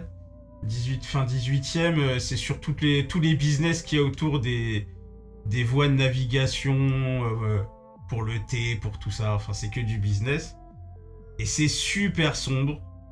Euh, Hardy, il est dans un rôle super taiseux. Il y a un peu de mysticisme dedans aussi. Et on retrouve tout ça, du coup, dans un générique qui est une une petite comptine en fait, une petite berceuse toute douce. Et euh, là, je peux rien dire d'autre que c'est juste musicalement, je kiffe. Moi, c'est c'est des petites mélodies qui, qui me parlent vachement. J'ai- J'aime bien les trucs euh, qui virent un peu dans, euh, qui sont censés être gentils, jolis, mais qui ont un petit côté un peu malaisant. Et donc c'est vraiment vraiment ma cam et ça met bien l'ambiance. sur une série. Donc si tu connais pas, en gros, c'est un mec. Attends que je me rappelle. Il revient euh, de chez Pew pour toucher l'héritage de son père. Et son père, en fait, a des terres euh, dans, dans des pays un peu reculés que tout le monde veut racheter parce que c'est là où il y a un passage fluvial où tout le monde pourrait passer. Et donc il est face euh, à la couronne d'Angleterre, il est face aux concurrents de la brigade des Indes et tout ça là. Et en même temps, il y a ses histoires familiales. il, est... il a une demi-sœur ou une sœur, enfin. Et euh, bah j'ai, moi, j'ai tellement kiffé. J'ai vu ça avant Piki que du coup, quand j'essayais d'aller sur Piki, euh, j'ai pas été plus loin qu'un épisode parce que je trouvais qu'ils avaient vraiment level up euh, avec ça. Le problème, c'est qu'on a eu une saison et ça doit faire maintenant euh, 5, 6, 7 ans qu'on attend une hypothétique deuxième saison qui est jamais euh, annoncé euh, annulé, mais qui n'arrive jamais. Et euh, ça Ouais, finit sur un cliffhanger 2016. ou ça se clôture? Ça se clôt c'est sur une Pardon. ouverture Euh, sur une ça ouverture, voilà. Ça. Ah ouais, là c'est moche. Là. Sur, mais sur une grosse ouverture, parce que euh, là tu restes, euh, tu restes à, Londres, je crois. Et euh, ça se finit sur un truc qui va après euh, partir sur les mers, quoi. Ça va partir sur les mers, ça va partir, euh, ça va partir dans les colonies, donc ils vont sûrement partir aux États-Unis chez les Indiens, parce qu'il était déjà assez mystique comme ça, Tom Hardy, et tu voyais très bien qu'il y avait des flashbacks où il était, euh, il était sur des terres étrangères.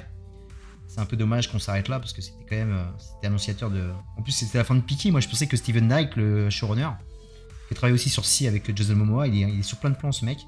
Je pensais qu'il allait partir justement sur Tabou, parce que c'était quand même euh, une bonne suite, quoi. C'était euh, c'était un bon petit frère à Peaky Blinders. C'est pas lui aussi La qui a série fait, était quasi euh, finie là, et euh, le mec, euh, je sais pas. Je sais pas si c'est du Hardy avec son emploi du temps ou. euh. T'as dit quoi? Steven Knight, c'est pas lui qui a fait aussi la, le- la suite de Pacific Rim? Oula Je sais pas. Moi, je, je- je balance des je boulettes, euh, je balance des boulettes à l'arrache. moi. Je crois pas parce que c'est pas du tout style. hein. Parce que quand tu vois ce qu'il fait sur Peaky et sur Tabou, je le vois pas du tout. Là, je dois confondre avec un autre qui faisait de la série télé, qui est parti faire, euh, qui est parti faire des films après, mais des trucs euh, pas trop, pas super recommandables. Par contre, tu, Ouais. tu vois, en- au niveau, euh, dire discordance euh, de goût. Alors autant j'ai pas vu la série qui a une très bonne réputation, autant le générique, bah, du, sans avoir la série moi en tête. Bah là, on parlait de trucs un peu chiants, et là, pour le coup, euh, ouais, voir les juste des gens tomber dans l'eau, surtout après le truc de Viking qui est très esthétisé, euh, très joli, qui raconte un peu quelque chose. Là, bon, je vois juste des gens tomber dans la flotte, et, euh, et c'est très joli comme ça, mais du coup, ça tire un peu en longueur, et la musique, effectivement, est très très douce. Donc, ces images très lentes, plus la musique très douce, un peu sombre, avec euh, voilà, des gens qui tombent dans l'eau, ça m'a pas, tu vois, ça m'a pas emballé, euh, emballé plus que ça de mon côté, tu vois. Ah, je me rappelle même pas des images. Ouais, Ma- ma sé- tout à l'heure. Ma, ouais. ma sélection s'est fait uniquement sur la musique et je t'avoue que Ouais. même à l'époque, hein, je devais les coups, je devais avoir les yeux ailleurs. euh, ou bien souvent même euh, au bout de deux épisodes, tu zappes le générique. Donc, euh... donc voilà, moi c'est purement musical sur celui-là. D'accord. Et Tom Hardy, j'es- j'espère qu'il va être bien. Dans ce... moi, J'espère qu'il va revenir en forme. Bah, on attend nous fortement. euh, On a euh, le Evans là. Voilà. Ah ouais, ouais, j'ai hâte. J'ai hâte de voir, de le revoir enfin dans quelque chose qui a un peu plus de pêche que les Venom parce que j'en peux plus de le voir se saborder dans des trucs chelous là. Euh, Mm. J'ai envie de revoir un Tom Hardy en forme parce que j'étais un gros fan de Tom Hardy justement pour ça que j'ai pas compris pourquoi j'avais pas regardé Tabou parce que c'était à l'époque où j'enchaînais vraiment tous ces projets où il avait vraiment une, euh, une trajectoire qui était super bonne. Je me rappelle d'un film qui se passe, je crois que ça s'appelle Locke dans une voiture où il y a que lui. Euh, Ouais, il est incroyable dedans. Je crois que c'est un film de Joe Wright d'ailleurs. euh, et le, le film est juste incroyable. Et il gère toutes ses affaires. Il a un problème de naissance. Enfin, il a sa femme qui va accoucher. Puis il gère toutes ses affaires dans une bagnole tout seul. C'est un film qui est incroyable. Donc il enchaînait les super rôles. Et d'un seul coup, Venom. Et j'ai dit, mais qu'est-ce que tu fous là quoi C'est- c'est- Et pourquoi t'en fais un autre? Et pourquoi, et pourquoi tu continues? Ouais, Ça rapporte des sous. Mais ouais, j'ai hâte de le revoir dans un vrai, vrai bon Mm. rôle. euh, Putain, j'ai vivement que ça sorte ça. Non, puis quand on voit ce que Gareth, quand on voit ce que Gareth Evans a fait avec euh, avec Gang of London, Gangs of avec London. Gangs of London, euh, Ouais, ouais, ouais, ça donne ouais. envie de le voir diriger Tom Hardy. Je pense que si on si, Complètement. si on a un film qui se rapproche un peu de ça en film, ça va avoir de la gueule. Ouais, je pense. Enfin, j'espère. Je croise les doigts pour qu'il enchaîne, il continue à faire vraiment euh, des trucs comme ça et qu'il arrive à tracer sa route. euh, Gareth, euh, Gareth euh, Evans. Evans. Ouais, pas Edwards, je confonds là. Euh, parce que ouais, là, même si j'aime pas tout, moi il y a des trucs, voilà, je je trouve ça des fois The Red un, un petit peu long, le 2, etc. Mais par contre, au niveau technique, au niveau mise en scène, euh, puis on pourra jamais, euh, on peut pas lui retirer qu'il a tellement influencé le cinéma d'action. C'est rare d'avoir des gens qui influencent autant le cinéma d'action que, euh, D'accord. que ce mec-là. Et, et même, il a permis à Xavier Jean de faire un film super de, de Tatane qui est sorti l'année dernière que personne l'a vu, ou cette année, je sais même plus. Farang, je crois. Si, que je l'ai vu, ouais. Farang, ouais, je l'ai vu. ouais. euh, C'est donc sympa. ça, l'a- ça lui a permis de prendre en level en mise en scène et de nous proposer un bon film de baston français. euh, Donc rien que pour ça, tu vois, on peut lui Mm. dire merci. Donc, euh, mais j'ai hâte. Très bon hâte. formateur. Ok, ok. Eh ben, on va changer complètement de registre. Euh, et ça sera à Creepers de nous en parler.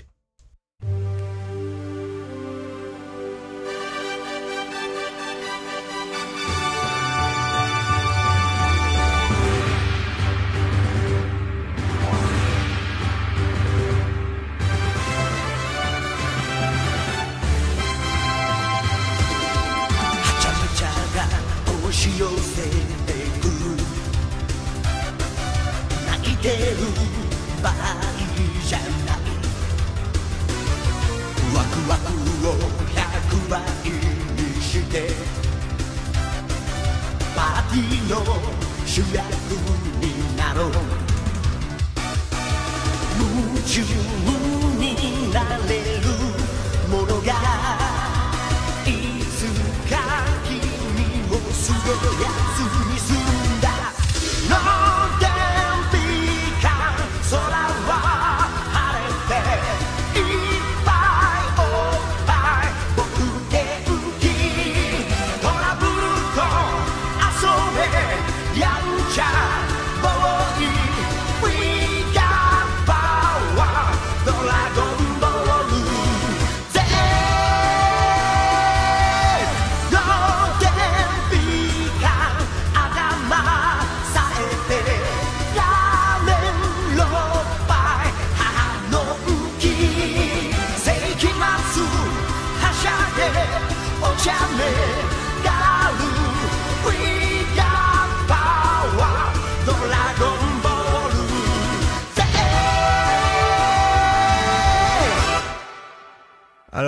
Change de registre. euh, ouais, on parlait de Gareth Evans, on est quand même dans la bagarre, tu vois. Donc, Ouais. on a réussi à se raccrocher les wagons avec la fin de ta chronique. Voilà, donc il y a des bagarres, il y a des bagarres. C'est Dragon Ball Z. euh, voilà, on est au Japon. euh, alors, c'est, on vous a épargné euh, Ariane.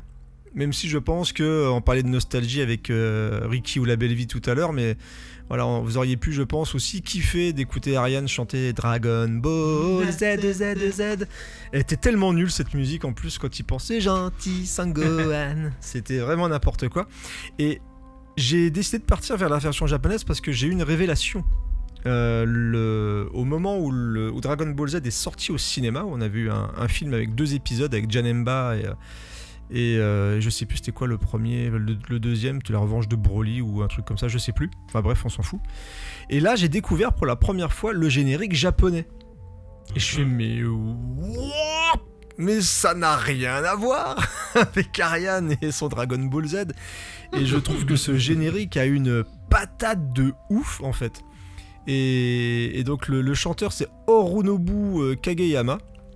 Et tu sens qu'il est très content d'être là euh, et de chanter euh, Ah là, Etchala. Euh, et du coup, je, je me rappelle à l'époque quand j'avais racheté le- la VHS du, du film, m'être passé le générique mais en boucle parce que ça me donnait une pêche d'enfer. Il y a deux, je l'ai fait avec deux films, avec celui-là et avec Mortal Kombat, qui me donnaient, les deux me donnaient des pêches d'enfer à chaque fois que je lançais le générique et impossible de le passer avec tous les personnages, le dragon et tout. Et cette musique, ouais, qui est. euh, Alors moi, je suis pas, j'étais pas un habitué des génériques japonais parce que moi, les, les dessins animés, c'était Club Dorothée euh, avec tous ces génériques dégueulasses la plupart du temps, euh, repris par la bande à Ariane et tout quoi très très gnangnan, très euh, très très fausse quoi, très fake, mais qui avec lequel on a grandi. Très écrit Et par d'un seul coup de, Exactement, exactement. Et d'un seul coup découvrir ce générique euh, original et se dire putain les mecs ils s'envoyaient le pâté au moins avec leur série. Enfin voilà c'est comme les, quand tu découvres les génériques, de, Nicky Larson etc. C'est des trucs qui ont une pêche, une pêche d'enfer.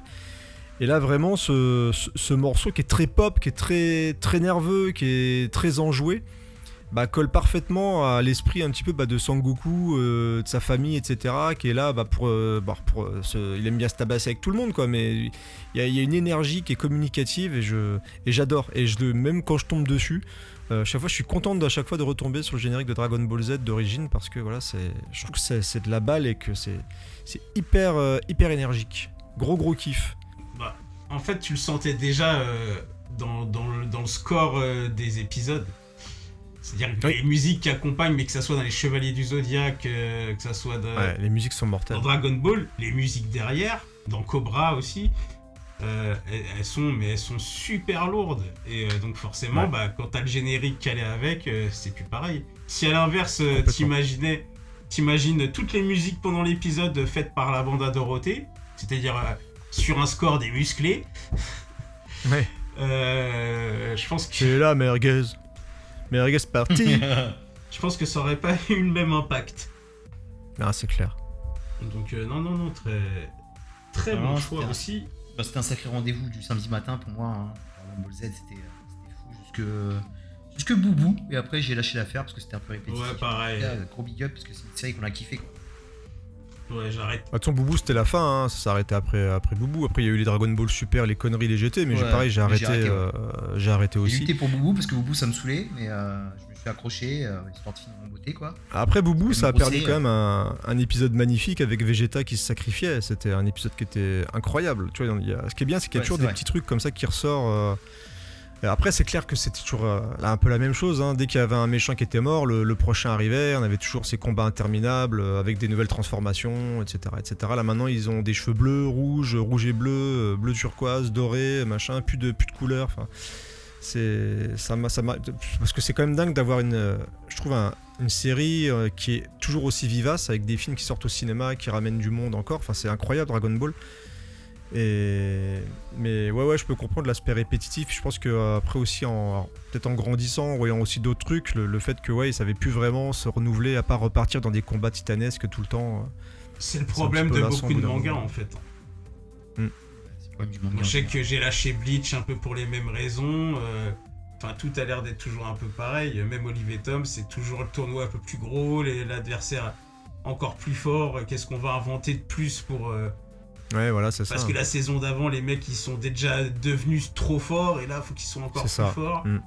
Et voilà, de- Dragon Ball, t'en arrives, les mecs, ils détruisent des mondes, les gens, ils meurent, mais ils meurent, Ouais, ouais. ils meurent- il y a plus personne qui meurt parce que tu vas ailleurs, t'es ressuscité, tu reviens. Même quand t'es mort, tu fais des tournois avec d'autres morts. Enfin, c'est vrai puis au pire t'as mal tu manges un haricot enfin voilà c'est bon quoi Le fameux haricot magique. donc c'est Ouais. c'est un, c'est un peu. euh, ils souffrent un petit peu tous de ça, j'ai l'impression. Les chevaliers du Zodiac, pareil, à un moment donné, euh, on t'invente. oui oui oui On te sort une nouvelle. Mais c'est toujours là, c'est c'est fou, tu vois, c'est toujours là. Il y a toujours des jeux qui sortent, il y a toujours des projets de films, de fan-films, de trucs qui ressortent régulièrement. Là, on voit Les Chevaliers, il y a encore eu un film de merde qui est sorti.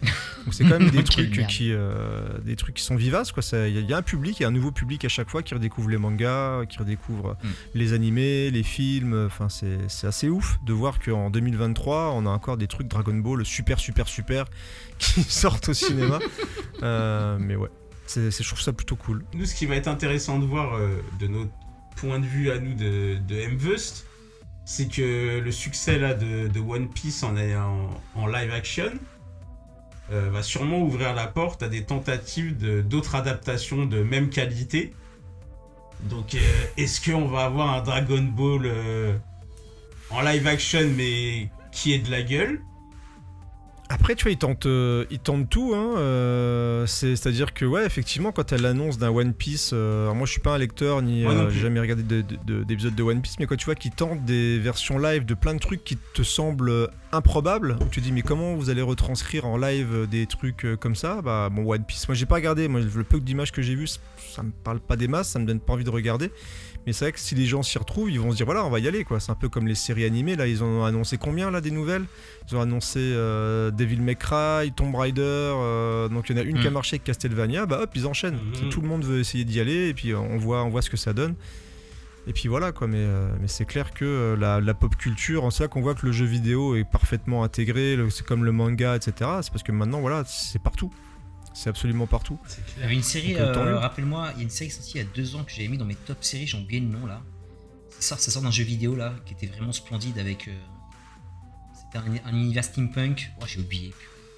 Ah, c'est Cyberpunk 2077 Non, non, c'est- c'était l'an dernier celui-là que j'ai découvert ça. Ouais. Et il y en avait un autre l'année d'avant.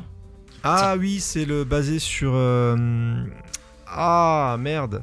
Ouais. C'est français en plus, je crois. Non, c'est Ouais, s'est français. fait par des animateurs français, ouais, et c'est c'est juste canon ça. ah, mais oui, je, je, je sais en plus. Je, je l'ai sur le bout de la langue et. euh, Si on retrouve, si on retrouve. et je, ouais. Mais ça, c'était je vois, euh, je, une vois de quoi tu ça. parles et ça, ça a gagné plein de prix un peu partout. Ouais, Enfin, c'est une ouais, tuerie série ça. qui a- Moi, qui je découvre totalement. euh. J'étais euh, j'étais bluffé quoi. J'étais grave bluffé. Ça, c'était, euh, ça m'a mis une grosse Ouais, je vais essayer de retrouver parce que ça, ça me fait chier, Mhm. mais. Et ça avait une sacrée Arcane, gueule, Arcane, effectivement. et même Arcane, Arcane. Arcane, tout à fait. voilà, Arcane, c'est ça, c'est. Arcane. Ouais, exactement. Arcane. Ouais, c'est super. Mais c'est bien parce que tu, tu vois que c'est des gens d'une génération qui connaissent les codes, les véritables codes des trucs. Alors des fois ils se plantent, ça peut arriver.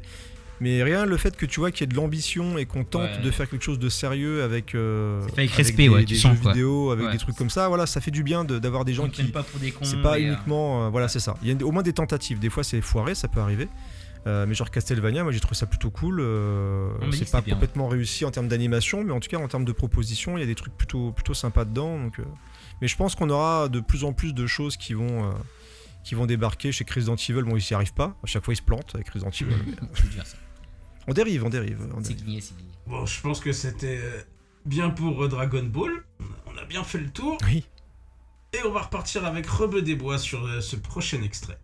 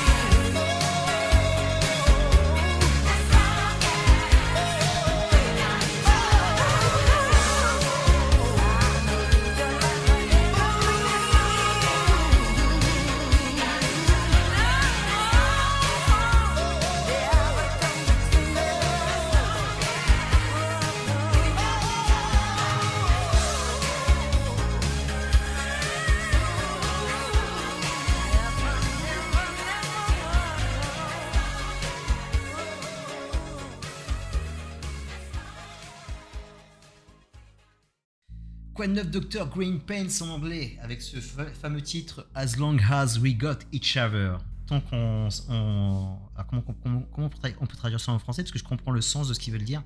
En fait, euh, tant qu'on est ensemble, quoi. Tant qu'on est ensemble, on est Ouais, tant fort. qu'on est ensemble. ouais. Tant qu'on est ensemble, on est fort. Et euh, tout ira bien. Et c'est vraiment le générique sucre d'orge, tu vois. Quand j'ai écouté ce générique, euh, c'était vraiment pour moi un 4 heures, quoi. C'était un 4 heures euh, ambulant parce que j'avais euh, ce goût de viennoiserie euh, très sucré dans ma bouche. Euh, c'est de la pure nostalgie. Tu vois, même là, je l'écoute encore, je, kiffe. Je me vois dans les années 80, fin des années 80, quand je regardais Quad of Doctor à la, télé. Euh, je kiffe parce qu'il y a ce, parfum vintage nostalgie avec ce montage photo où tu les vois gamins, que ce soit la, maman, le papa les enfants, et tu les vois grandir, tu vois, sur la photo, ça te touche beaucoup. Euh, tu sens c'est une famille qui est, qui est unie, c'est... Bon, après, c'est euh, voilà, c'est la sitcom américaine avec très peu de lieux, mais ils sont tous... ils sont tous sympas, quoi, tu vois. Il n'y en a pas un qui... euh, Ah, c'est la famille, euh, famille Ricoré. Ouais, voilà, c'est la belle famille, quoi. C'est la belle famille. Mm. Tu vois, ils sont beaux. Voilà, on parlait, on parlait de Ricky ou la belle vie, mais là, je suis beaucoup plus attaché à eux, tu vois. Surtout à Mike, Mike Sievers, euh, qui était, euh, euh, qui, qui était hyper sympa. C'était un peu le, c'était un peu le daron de, de Zach Morris, quoi, tu vois. C'était vraiment le mec fouteur de merde, un peu glandeur. Tu sais jamais ce qu'il va faire. On les a suivis sur pas mal de saisons parce que tu vois, on les a vus gamins, très petits au collège, lycée. Et après, tout d'un coup, on les voit aussi dans la vie active. Et Mike, en fait, c'était un vrai cancre. Et après, tu vois qu'il devient prof et qui se tape une super nana qui est super jolie en tant qu'adulte. Tu vois, tu les vois, tu les suis sur pas mal de, de temporalité c'était vraiment sympa, tu vois. C'était vraiment sympa et, euh, et le son est euh, juste parfait. C'est une belle bleuette, le son, tu vois. C'est un truc que tu as envie de chanter en karaoké, c'est une sorte d'hymne en fait. Quand, tu l'écoutes et tu as envie de chanter avec eux, même si tu chantes faux, tu chantes quand même, tu vois. Tu le massacres le son. Et j'ai dit, l'artiste c'est BG Thomas qui le fait. Euh, je ne connais pas ce monsieur, mais en tout cas, c'est- c'est vraiment sympa. C'est vraiment sympa. C'est le truc que tu as envie de mettre. euh, je sais pas, nous on a été animateurs en centre de loisirs en colonie de vacances. Tu as envie de mettre ça en fond et, et on le reprend tous à- avec toute la colo. euh, tellement c'est mignon. On se prend par les épaules et on bascule de droite à gauche, etc. Très sympa. Et, euh, et dedans, il y a pas, mal d'anecdotes par rapport à la série. On peut dire que Leon- Leonardo DiCaprio, euh, qui, a- qui arrive bientôt dans le prochain Martin Scorsese, à qui on big up euh, sa semaine d'interview sur Twitter. C'était vraiment magnifique. Encore, Martin, j'aime bien quand tu passes parce qu'en fait, euh, tu fais tellement de chialer les, les merveilles que tu me fais kiffer, Martin. On, t'aime, on t'aime, Martin. Et euh, bref, il y avait Léon- euh, Léo DiCaprio a lancé sa carrière avec euh, Code 9 Docteur. Il était dedans, c'était une pièce rapportée dans les, pas, au tout début, hein, il, arrivé longtemps après. Et, euh, et aussi, euh, le papa euh, qui, qui nous a quittés en 2016 est le, le père, Alan Fick, et le père de Robin Fick qui a fait un son tout pourri avec Pharrell et, euh, et T.I. Et le clip est naze aussi, et, et- et juste parce qu'en fait il est sympa. Ah, c'est parce son a- père? Ouais, c'est son père. Et, Ah ouais, ouf ça. Ouais. et le, C'est et le- vrai qu'il y a un le air. clip est- Ouais, le, le son, est, le son est, est pas, est pas top, le clip est vraiment naze, mais il y a Emily Radzinski, euh, je sais plus. Bref, Emily, je sais plus quoi là. Une mannequin, euh, une ouais. mannequin, euh, une mannequin qui était à la mode à l'époque. Voilà, c'était juste un peu, c'était pour l'anecdote, un peu people de Quad 9 Doctor. Voilà, une série qui était très très mignonne et, et je, très nostalgique de Quad 9 Doctor. quoi. C'est partie des grosses séries. Enfin, c'est juste un peu un, un ton en dessous. euh, moi, je, je mets tout le temps Madame est servie au-dessus. C'est un peu un ton en dessous de Madame est servie, mais moi je les mets dans mon, c'est dans mon Gotha. quoi. C'est dans mon Gotha de ces séries d'époque là que je kiffais euh, regarder en famille. Moi, je suis, je suis pas allé, j'ai pas regardé ça beaucoup. Mais autant tout à l'heure, j'ai réuni les séries là où t'es- qui étaient autour de Ricky ou la Belle Vie. Là, musicalement, Quoi de neuf Docteur, je vais te le mettre dans la même case que La Fête à la Maison et que Notre Belle Famille. Vraiment musicalement, Ouais, dans, le vrai. style, dans le style de morceaux. Euh, D'ailleurs, je pense qu'il y en a que deux sur les trois qui doivent être des duos de mecs et un mec et une meuf. Et euh, ouais, c'est encore une autre vibe, une autre ambiance. euh, Mais même là, quand tu l'entends chanter, le gars il est pas tout seul, il est avec une nana. Ouais, c'est ça. pas cité la nana. Mais la nana est là quoi. Mm. Et euh, c'est C'est vraiment ça, euh, la fête à la maison, euh, ça part direct. euh. Hmm. Voilà, on est chez les Américains, euh, la vie est belle. euh, à l'époque, Ouais, voilà. euh, je les voyais tous faire des conneries et se prendre juste des morales et des, des privés de sortie. Ils prenaient jamais, jamais de trempe. Euh, dans les années 80, pour moi, c'était de la science-fiction ce que je voyais. Ouais, tu m'étonnes. Moi, je, prenais- je me prenais des fessées. Donc, je l'étais ouf. Je faisais, moi aussi, je veux euh, regarder par la fenêtre euh, sur un banc qui est devant ma fenêtre. Non, tout, ils avaient des trop grandes maisons, trop. Ouais, tout était trop gros. Ouais, c'était des familles modestes, mais avec des maisons immenses. Oh, ils étaient sous. Il, Moi, je regarde. il était pas médecin. Bah, si, quoi, neuf docteur, il était médecin quand même. Lui, il était Médecin, ouais. Là, je pensais plus à genre, euh, genre notre belle famille ou. euh, Ouais, alors que quoi que les famille Win- ouvrière. euh, Ouais, voilà. alors que la, la vie de famille, c'est vrai que c'était avec les Winslow, je sais plus.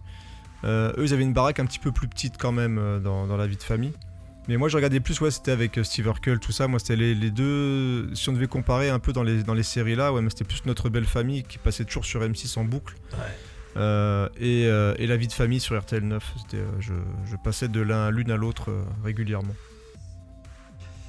Il y a d'autres à rajouter euh, sur Quoi de neuf Docteur Non, non, je pense qu'on a fait le tour. C'était des sitcoms sympathiques d'époque.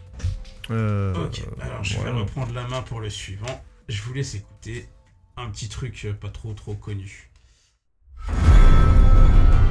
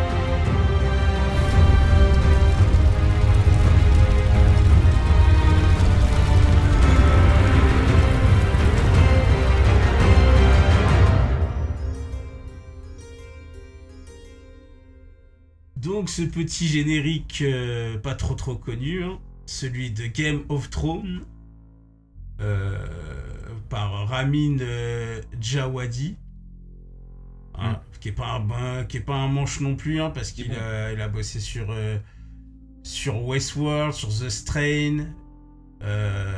bon, des fois il y a des sorties de route, hein, il a bossé sur Prison Break. Pacific Rim aussi, je crois que c'est lui qui a fait. Il bosse beaucoup dans le cinéma aussi. Dans les jeux vidéo aussi, je crois qu'il bosse. Il a fait la musique de Gears of War euh, 5, je crois. C'est bien, c'est bien. Pourquoi je l'ai pas marqué Pacific Rim? J'ai un doute du coup. Je crois que c'est lui, hein. J'ai pas envie de dire de, de conneries, mais je crois que c'est lui qui a bossé sur Pacific Rim. Et, euh, et voilà, donc euh, un générique. euh, su- Ah si, non, mais c'est parce que les films ils sont écrits plus bas. Oui, il est, à la, il est à la musique des Éternels, d'Uncharted, The Man from Toronto, du dessin animé Sammy, d'Iron Man le premier, Les Rebelles de la Forêt, Ah ouais. Unborn, euh, film, petit film d'horreur de, de David S. Goyer. C'est lui qui, fait, qui est sur Blade aussi, Choc des Titans, Fright Night. Ah ouais. Pacific Rim, on y vient, Dracula Untold, Warcraft, euh, La Grande Muraille, donc euh, c'est assez fou. Et euh, non, ce générique, parce que euh, bon, en fait, il est tellement patate qu'ils ont même pas réussi à le changer pour euh, House of Dragon. Ah, ils ont gardé le même générique pour House of Ouais, Dragon je crois qu'il y a eu une, il y a Ah une ouais, tentative de changer de thème et, et en fait, je crois qu'ils ils y reviennent parce que. Alors, sur, sur, sur Game of Thrones, en plus de ça, il évolue légèrement, subtilement des- de saison en saison pour être en accord avec l'ambiance de chaque saison. euh, c'est- parfois plus lent, d'autres fois c'est plus épique ou plus sombre.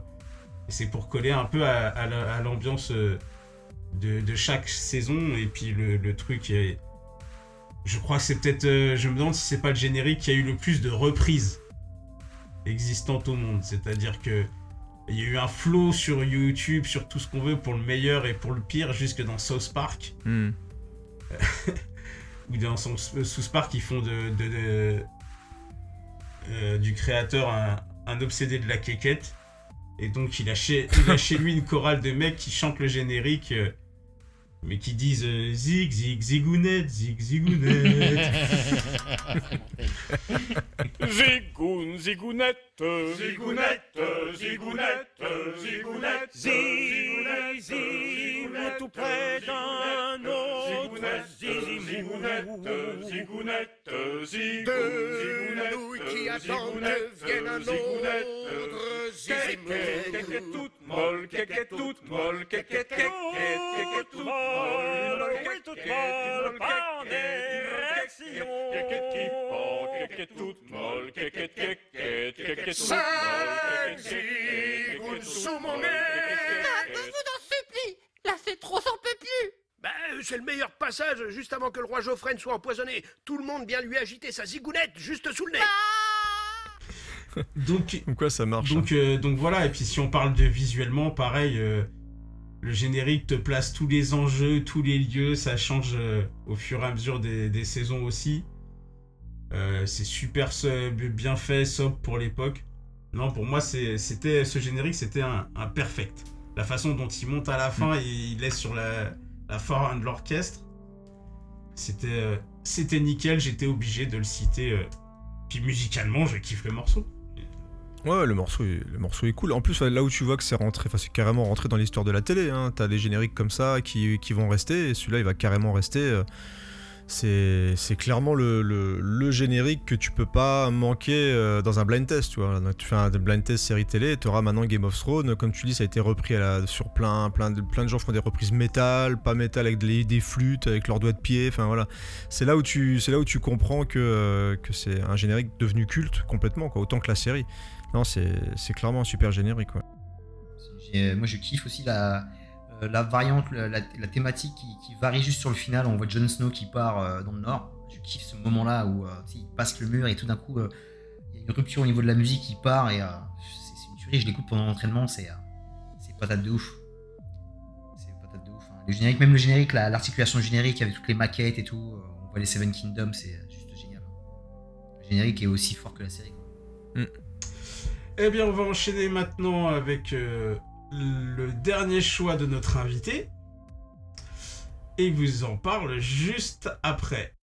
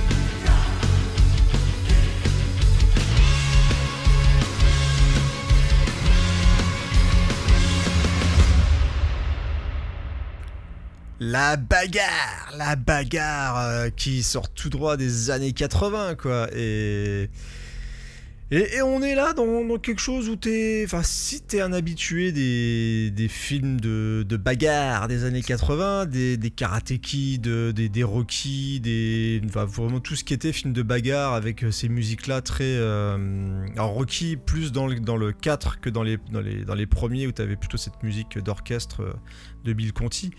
Là, on est vraiment dans les années 80, dans la volonté, quoi. C'est-à-dire que c'est une série qui reprend Karate Kid et qui le reprend euh, très très bien. Moi, c'était une énorme surprise, euh, Cobra Kai. euh, quand c'est sorti, moi je l'ai pas découvert avec YouTube. J'ai découvert quand c'est arrivé sur Netflix où j'ai pu me taper toutes les saisons. Enfin, je crois qu'il y avait peut-être trois saisons à l'époque et où je me suis régalé. Je me suis régalé. C'était improbable parce que on, arrive. Et la bonne idée, bah, c'est de prendre le, méchant euh, de Karate Kid pour en faire le pour en faire le, héros de l'histoire. Et, j'aimais bien ce décalage qu'on avait entre le perso qui venait des années 80 et cette confrontation avec, le- les- avec des Jones qu'il essaye de comprendre euh, tout en les euh, maltraitant comme dans les années 80 avec les entraînements qu'il a reçus où on voit qu'il n'a pas été bien, bien éduqué par son sensei. Et, en même temps, euh, puisqu'on est là pour parler de musique aussi, j'avais kiffé bah, cette, euh, cette, cette musique qui est très, euh, bah, très dans les, sonorités années 80, généralement quand on est vraiment dans la composition, des, donc c'est Léo Birenberg et Zach Robinson qui bossent là-dessus. Et donc les sonorités sont très années 80, un petit peu synthwave, euh, etc. Donc je crois qu'ils ont voulu retrouver un petit peu ce qui faisait le sel de ces films. Et puis ce qui marche aussi un petit peu depuis euh, Stranger Things, on sent ces sonorités comme ça dans les compositions qui sont revenues.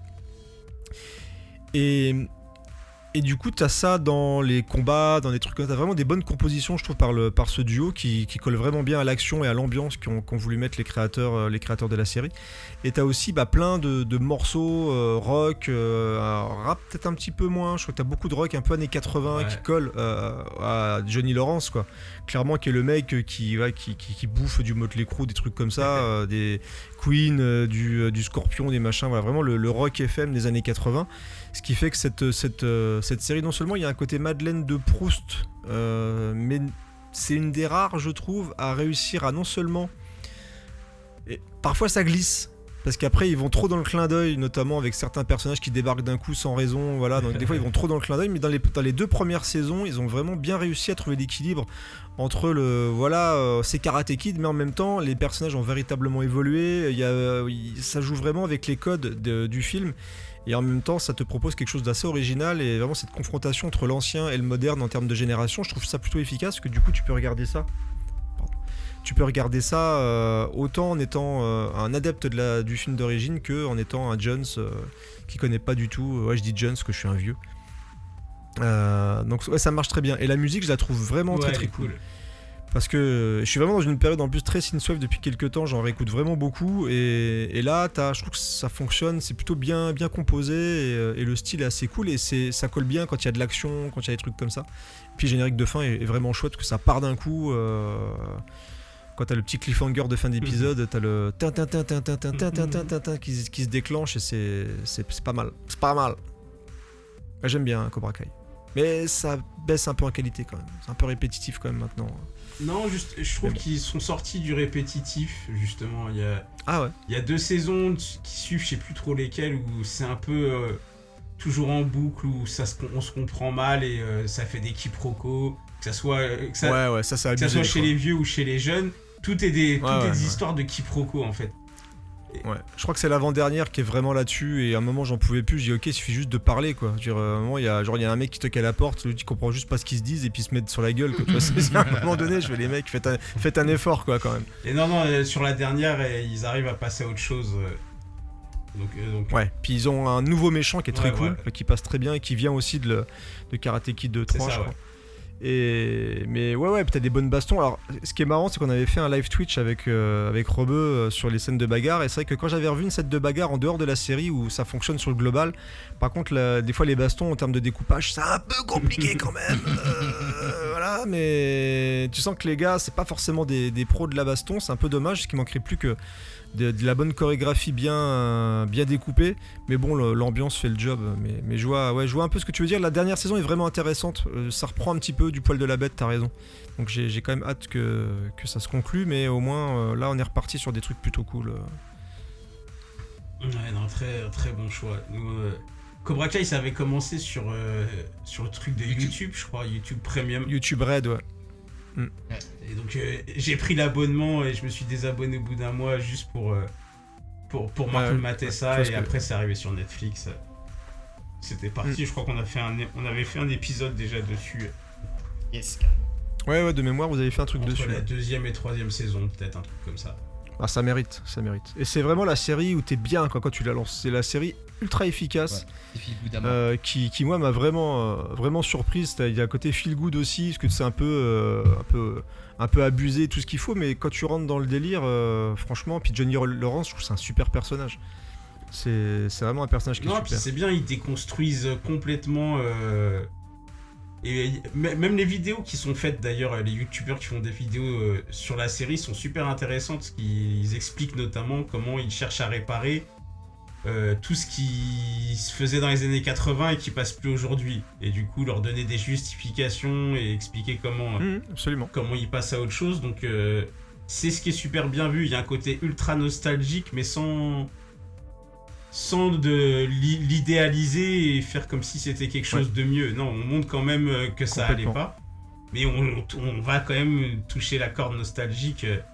Donc euh, Ouais, bah, ils, ils assument l'héritage en fait euh, du, du film, donc, et ça c'est bien parce que souvent t'en as plein qui reprennent justement. Moi, ce que je, je reproche beaucoup, c'est de reprendre euh, le- une licence ou un truc comme ça et en prenant vraiment la surface, uniquement le- l'esthétique ou des trucs comme ça, en l'abusant parce que c'est clair qu'on a un peu tendance à idéaliser les années 80, etc. Alors que voilà, je pense qu'il faut assumer l'héritage du truc. Et pas se dire voilà c'était juste génial non des trucs qui, cri- qui étaient quand même un petit peu cringe euh, et le fait de, l'assumer, de partir vers autre chose et de le, le faire, euh, de pas de l'améliorer, mais de le faire grandir un petit peu, je trouve ça hyper intéressant. C'est rare en plus, hein, c'est vraiment rare. Et d'ailleurs, euh, moi je suis sûr que c'est parti de là, c'est qu'avant qu'il y ait Cobra Kai, il y a une vidéo euh, d'un youtubeur en fait qui, qui dit et si en fait euh, on s'était trompé et que Johnny Lawrence c'était le gentil et que c'était Mm. Daniel le méchant. Ouais, c'est par de ce Ouais. pitch-là. Et euh, elle avait beaucoup tourné ce truc là et quand tu vois la série arriver quelques temps après, tu te dis que c'est obligé que ils, ils ont sauté Mm. sur l'idée. Ah Ouais, oui, mais pense. Tom Haverk aussi qui avait fait la promo de tout ça. Hein. On va y mettre, on voit Mm. Johnny Lawrence, euh, on voit. Comment il s'appelle Big Zappa aussi, qui passe dans la, dans, la, c'est- dans la- dans la dernière saison qui est toujours là et tout. Et je crois que la joué vidéo, là-dessus aussi. du- la vidéo YouTube parle de ça en fait. Elle, Ouais, bah, bien sûr. elle explique, elle explique pourquoi euh, Barney il a raison. euh, et c'est tout, tout part de là effectivement. Yes. Ah oui, c'est vrai, c'était dans Ah oui, Meet Your Mother, t'as Mm. raison. Oui, oui, c'est- il y, a il y a un moment où il en parle, Barney Stinson. Donc euh, non, non, Cobra Kai, ouais, bonne- vraie, vraie bonne série, bonbon. On va, on Ouais. va changer complètement d'ambiance là. Euh, pour, pour le dernier choix de, de notre ami Rebe Desbois qui nous en parle juste après.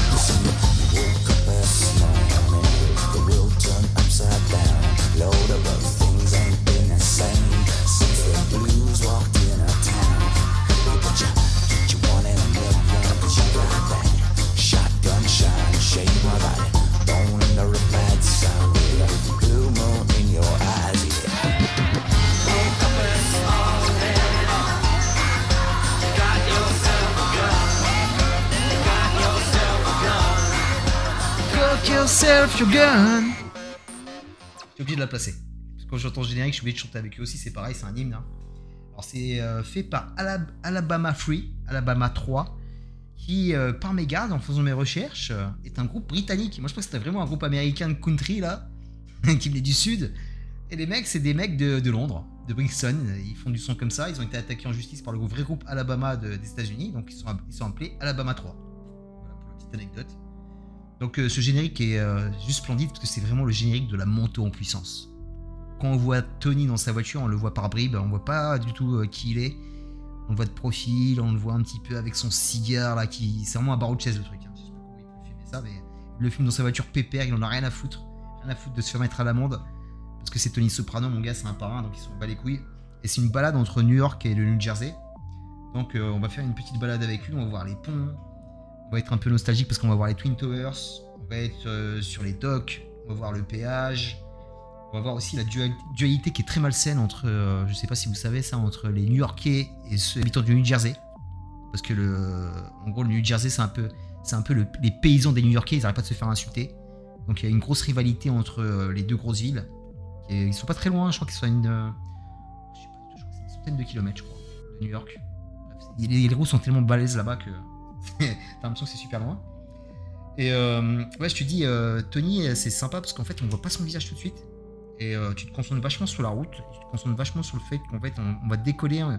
Le, le générique nous explique qu'on n'a pas offert aux, mafieux de New York, qu'on a vu dans les films de Scorsese ou dans d'autres films, parce que c'est des mafieux un peu glamour, un peu légendaires. Là, on va voir un peu les mafieux paysans qui sont sur des banlieues. Et en fait, on nous emmène là-bas, tu vois. On nous dit, les gars, à New York, t'oublies, parce que tu vas pas le voir. À New York, tu vas le voir juste en fond. Parce qu'on voit appa- apparaître New York avec les. euh, on voit l'Empire au loin, tu vois, on voit l'Hudson River. Au loin, on voit vraiment New York, euh, toute la skyline, on la voit, on la voit apparaître, mais on n'y est pas, quoi. Et le mec, il nous dit non, euh, tu vas pas aller là, on va t'emmener de l'autre côté, on va t'emmener dans cette, petite bourgade avec, des petits restos, une petite zone pavillonnaire. Après, c'est pas des paftards qui, sont hyper classe, hein, c'est des paftards qui craint, hein. on n'est pas dans Rico la Belgique ou Quoi de Docteur, c'est d'autres paftards. Et, euh, et le son, arrête pas de monter en puissance, tu vois, plus il avance, plus il arrive dans son QG, plus il va arriver dans sa belle villa parce que c'est un mafieux, il a de la thune donc il peut se payer une belle villa pour blanchir son argent. Y a pas de problème. Et en fait, c'est là que tu vas débarquer euh, chez lui et c'est là que tu vas apparaître le magnifique visage de, euh, feu James Gandolfino qui nous a quitté. Malheureusement, quel acteur, quel acteur. Sacré faciès et sacré charisme à l'écran. Et euh, c'est là que tu débarques dans Les Sopranos parce que c'est pas que- c'est pas la série de Tony Soprano, c'est la série du clan Tony Soprano, euh, des Sopranos. D'ailleurs, il y a eu le spin-off qui est sorti il y a pas très longtemps qui était un peu moyen. Je sais pas s'il fallait le faire ou pas, mais bon, un peu moyen.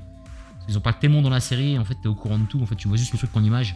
Quand t'as maté les 7 saisons des Sopranos, t'es au courant d'un peu tout, ce qui s'est passé. Sauf que là, en fait, tu comprends certaines choses et euh, c'est un peu les, euh, easter eggs que tu vois dans le Marvel Cinematic Universe, sauf ce que tu vois dans les Sopranos. Parce qu'ils faisaient des clins d'œil à la série et tu dis Oh, bah oui, ah, mais oui, et là aussi, et là avec Christopher, etc. Bon, bref, c'est pas, c'est pas un super souvenir, mais en tout cas, c'était. euh, grosse série, c'est une grosse série d'époque parce qu'on a parlé de The Shield et c'est à la même époque. hein. Là, il y avait pour moi, c'est mon âge d'or. Pour moi, c'est quand Mm. j'ai commencé vraiment à lancer les séries comme un ouf. Il y avait du 24, il y avait du, euh, il y avait du euh, The Shield, il y avait les Sopranos, il y avait un peu plus loin Lost, il y avait un peu plus loin Disparate Housewives. C'est toute cette époque-là euh, entre euh, vraiment euh, début des années 2000 jusqu'aux années, euh, jusque Breaking Bad en fait. C'est vraiment cette période-là. C'est un peu le, c'est un peu le moment là où les séries ont commencé à Ouais. prendre du, du galon, quoi, où on, on commençait à trouver des trucs originaux sûr, à la ouais. télé et, plus et qu'au Sopra, cinéma. et, Sopra- et par rapport à Sopra, c'est- vraiment la qualité cinéma. quoi. Il y a de l'écriture, il y a de la réalisation, il y, a des, euh, il y a des moments que jamais tu vois arriver, il y a des moments où euh, carrément ça tape, euh, ça va taper dans les affranchis, mais encore mieux, quoi, parce qu'en fait ça développe plus, parce que tu as, le temps sur une série. C'est quand même des épisodes conséquents d'une heure, où euh, t'es plus du tout euh, dans, le, dans le banditisme. En fait, t'es dans la vie de ces gars-là, tu vois, dans la coulisse de ces gars-là. Et tu vois aussi. euh, ce qui est mortel, c'est qu'en fait, euh, c'est un chef mafieux, mais qui est pas belliqueux. En fait, c'est même un lâche, parce qu'en fait, le mec, il a des crises d'anxiété, parce qu'en fait, il a la responsabilité de son clan, mais le mec, il flippe. Il fait des crises de kaki. Tachycardie, j'ai du mal à par- parler, il est tard. Et le mec, euh, il se retrouve chez la psy. Il se passe plein de choses comme ça. Tu vois aussi que lui, euh, à chaque fois qu'il veut faire le bon père de famille, et c'est surtout un patriote, hein, c'est un bon américain, Tony. hein, tu vois, c'est la- l'américain euh, très républicain, bien à droite. Il lâche des gros- grosses punchlines. On parlait de Johnny Lawrence, et lui, il est pas mal non plus euh, au niveau des punchlines, euh, bien raciste. Et euh, voilà, c'était vraiment euh, liberté de ton totale euh, avec des super, euh, des- des une super. Et ce que j'ai kiffé vraiment, c'est le, euh, je te dis, c'est tout le côté euh, coulisses et de voir ces personnages sous une autre facette, tu vois. Tu vois qu'il y a un des mafieux qui est fan de cinéma qui veut faire du cinéma. Euh, et, tout le temps, ils te prennent à revers. À un moment, il y a une scène aussi, ça m'a fait rigoler avec Martin Scorsese, avec une imitation Martin Scorsese. Et le gars, il va voir Martin Scorsese pendant un festival de cinéma, il le croise, il fait Oh, monsieur Scorsese, je, kiffe vo- votre cinéma et j'ai kiffé Shogun. Au lieu de parler de, je sais pas, des affranchis, de casino, le mec, il lui parle d'un film religieux, quoi, tu vois. Ils arrivent tout le temps à te prendre comme ça à revers. À un moment, ils se foutent de la gueule des rappeurs avec, euh, avec 50 Cent. Soit disant, il s'est fait cribler de balles. Et à un moment, il y a un rappeur qui veut vraiment, euh, qui veut vraiment exploser le game. En fait, il paye le clan des sopranos pour lui tirer dans les fesses. Enfin, non, pour lui tirer dans le dos, tu vois, mais sans le blesser. Mais en fait, il lui tire dans les fesses, il se trouve à l'hôpital. Le mec, il se fait clasher. Bref, c'était euh, c'était vraiment la série d'actu qui était vraiment chambée, et qui était vraiment grosse qualité de partout. Vraiment casting de malade, bande son de malade, est, tout est parfait sur cette série. C'est vraiment un must à regarder et à revoir aussi. C'est un truc que je peux. Autant il y a des séries comme tu as dit, euh, Creepers, que c'est difficile à- de s'y remettre. Mais euh, le jour où j'aurai récupéré mon coffret Blu-ray des Sopranos que Eleonore a, a braqué le jour du- d'une réunion physique, je pourrais peut-être me les remater parce que c'est vraiment splendide. Et, euh, je me rappelle à l'époque, je sais pas si vous vous en rappelez, euh, la diffusion était vraiment dégueulasse parce que ça passait sur France 2 euh, après Urgence. Il y avait Urgence qui, qui passait. Après, de balancer des fois un épisode de That 70 Show. Et après, de balancer un épisode des Sopranos. Et tu comprenais rien. Des fois, il y avait un épisode qui, qui était. euh, Ah ouais, c'était l'époque où ils mélangeaient, mélangeaient tout. quoi. Tu mettais l'épisode 2, après tu mettais l'épisode Ouais, ouais, 1. c'était n'importe nawak. ça. Et après, finalement, moi, je me suis dit, bon, Mm. euh, je suis parti. euh, J'ai eu la chance d'aller en Malaisie. Et en Malaisie, il y avait un quartier où tu avais tous les DVD pirates de la Terre. Tu avais tous les jeux pirates de la PS2 de la Terre. Tu pouvais même switcher tes PS, ta PlayStation, tu pouvais tout faire. Et je suis parti dans ce quartier. J'ai braqué tous les DVD des Sopranos. Et je les ai matés comme ça parce que j'en pouvais plus de France 2. C'était juste impossible. Donc j'ai maté Sopranos comme ça jusqu'au bout. Et euh, j'ai même télé- j'ai téléchargé la fin sur Emule comme un gros bâtard et je, je m'en fous, j'assume. Émule Emule Emule Paradise Bah oui, on a tous eu Émule. bah ouais. Et vous l'avez vu euh, Sopranos, Ouais. les gars? Bon, je sais que l'a pas les vu, mais toi, ports, tu l'as vu. ouvrir les ports. Comment on fait pour ouvrir les ports vu Creepers euh, non, non, non, non, non, non, non, non. Bah, j'avais pas, je me rappelais même plus que ça passait sur France 2, tu vois. Euh, Moi, j'ai regardé Urgence, mais je me rappelle plus le moment où ils ont passé les Juste après. Sopranos. Et donc, ouais, j'étais passé à côté, mais vraiment. euh, c'est c'est des trucs où je suis. Ouais, c'est l'époque où je regardais pas vraiment les séries En télé. fait, le dimanche soir, c'était quand même. euh, tu bossais le lendemain, mais les bâtards, ils te faisaient une trilogie parce qu'ils te balan- ils te balançaient Urgence, ils te balançaient New York 911, ils te mettaient Ouais. Soprano derrière. En fait, tu te couchais à 1h du matin, tu vois. Hmm. Donc, C'était un peu compliqué de mater, ouais. Ouais, c'est clair. Euh, Moi, le dimanche soir, j'étais sur RTL, RTL 9 et c'était Ose en VO. Ouais, c'est vrai, Ose aussi. Ouais, il y avait, il passait, bah, il passe toujours des bons trucs euh, sur RTL 9. Il y a toujours pas mal de films ou même euh, séries, peut-être moins maintenant, je sais plus. Mais c'est vrai que maintenant ils sont très très cinoches. Ils passent beaucoup de bisseries, euh, c'est assez cool d'ailleurs. Mais Oz, ouais, j'ai découvert tard aussi et ça, ouais, c'était c'était formidable aussi ça. Ouais, c'est... Quand tu vois tous les acteurs, les rôles qu'ils ont dedans et, euh, Ouais. et on les a retrouvés partout ailleurs. Et, euh, et Hmm. tu dis putain, mais Ah, du talent. la différence de rôle, euh, tu prends ADBC, euh, tu le vois après dans Lost ou dans d'autres trucs, ça n'a plus rien à voir. Ouais. Donc euh, non, non, c'était fort. Et on va conclure avec mon dernier générique. On le balance tout de suite, on en parle après.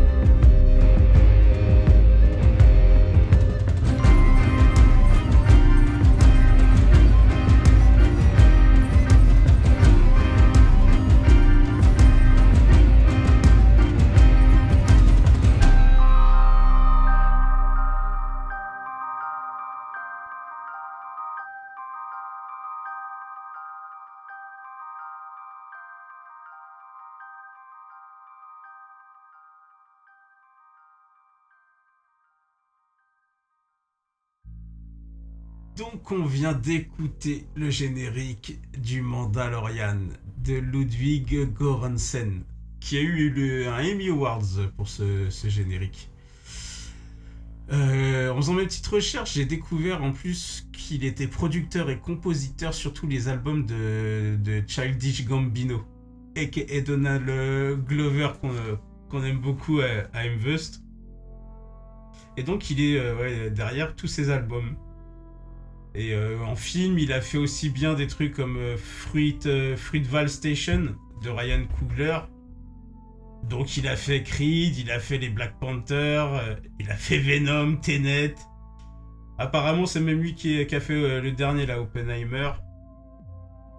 Et il a fait aussi Death Witch, Deliros, Stretch de Carnahan, Les Miller, une famille en herbe, donc rien à voir. Mais voilà, ce petit générique de, du Mandalorian, bah. Parce que quand la série elle est arrivée, voilà, Star Wars, ça a son empreinte, ça a son thème principal, ça a tout ça. Et c'est super dur de passer derrière. Et j'ai trouvé qu'ils ils ont pas cherché à copier, à faire un truc dans le même style, et du coup ils sont partis euh, dans des influ- influences beaucoup plus euh, morriconiennes. Tout à fait. Et euh, bah du coup, euh, ça a une patate de ouf, c'est épique, c'est euh, c'est tout ce qu'on veut. Et par rapport à la première saison, ça t'apporte même des attentes euh, que tu retrouveras ou pas dans la série. C'est-à-dire, est-ce que la série est aussi épique que son générique euh, Je n'en suis pas sûr.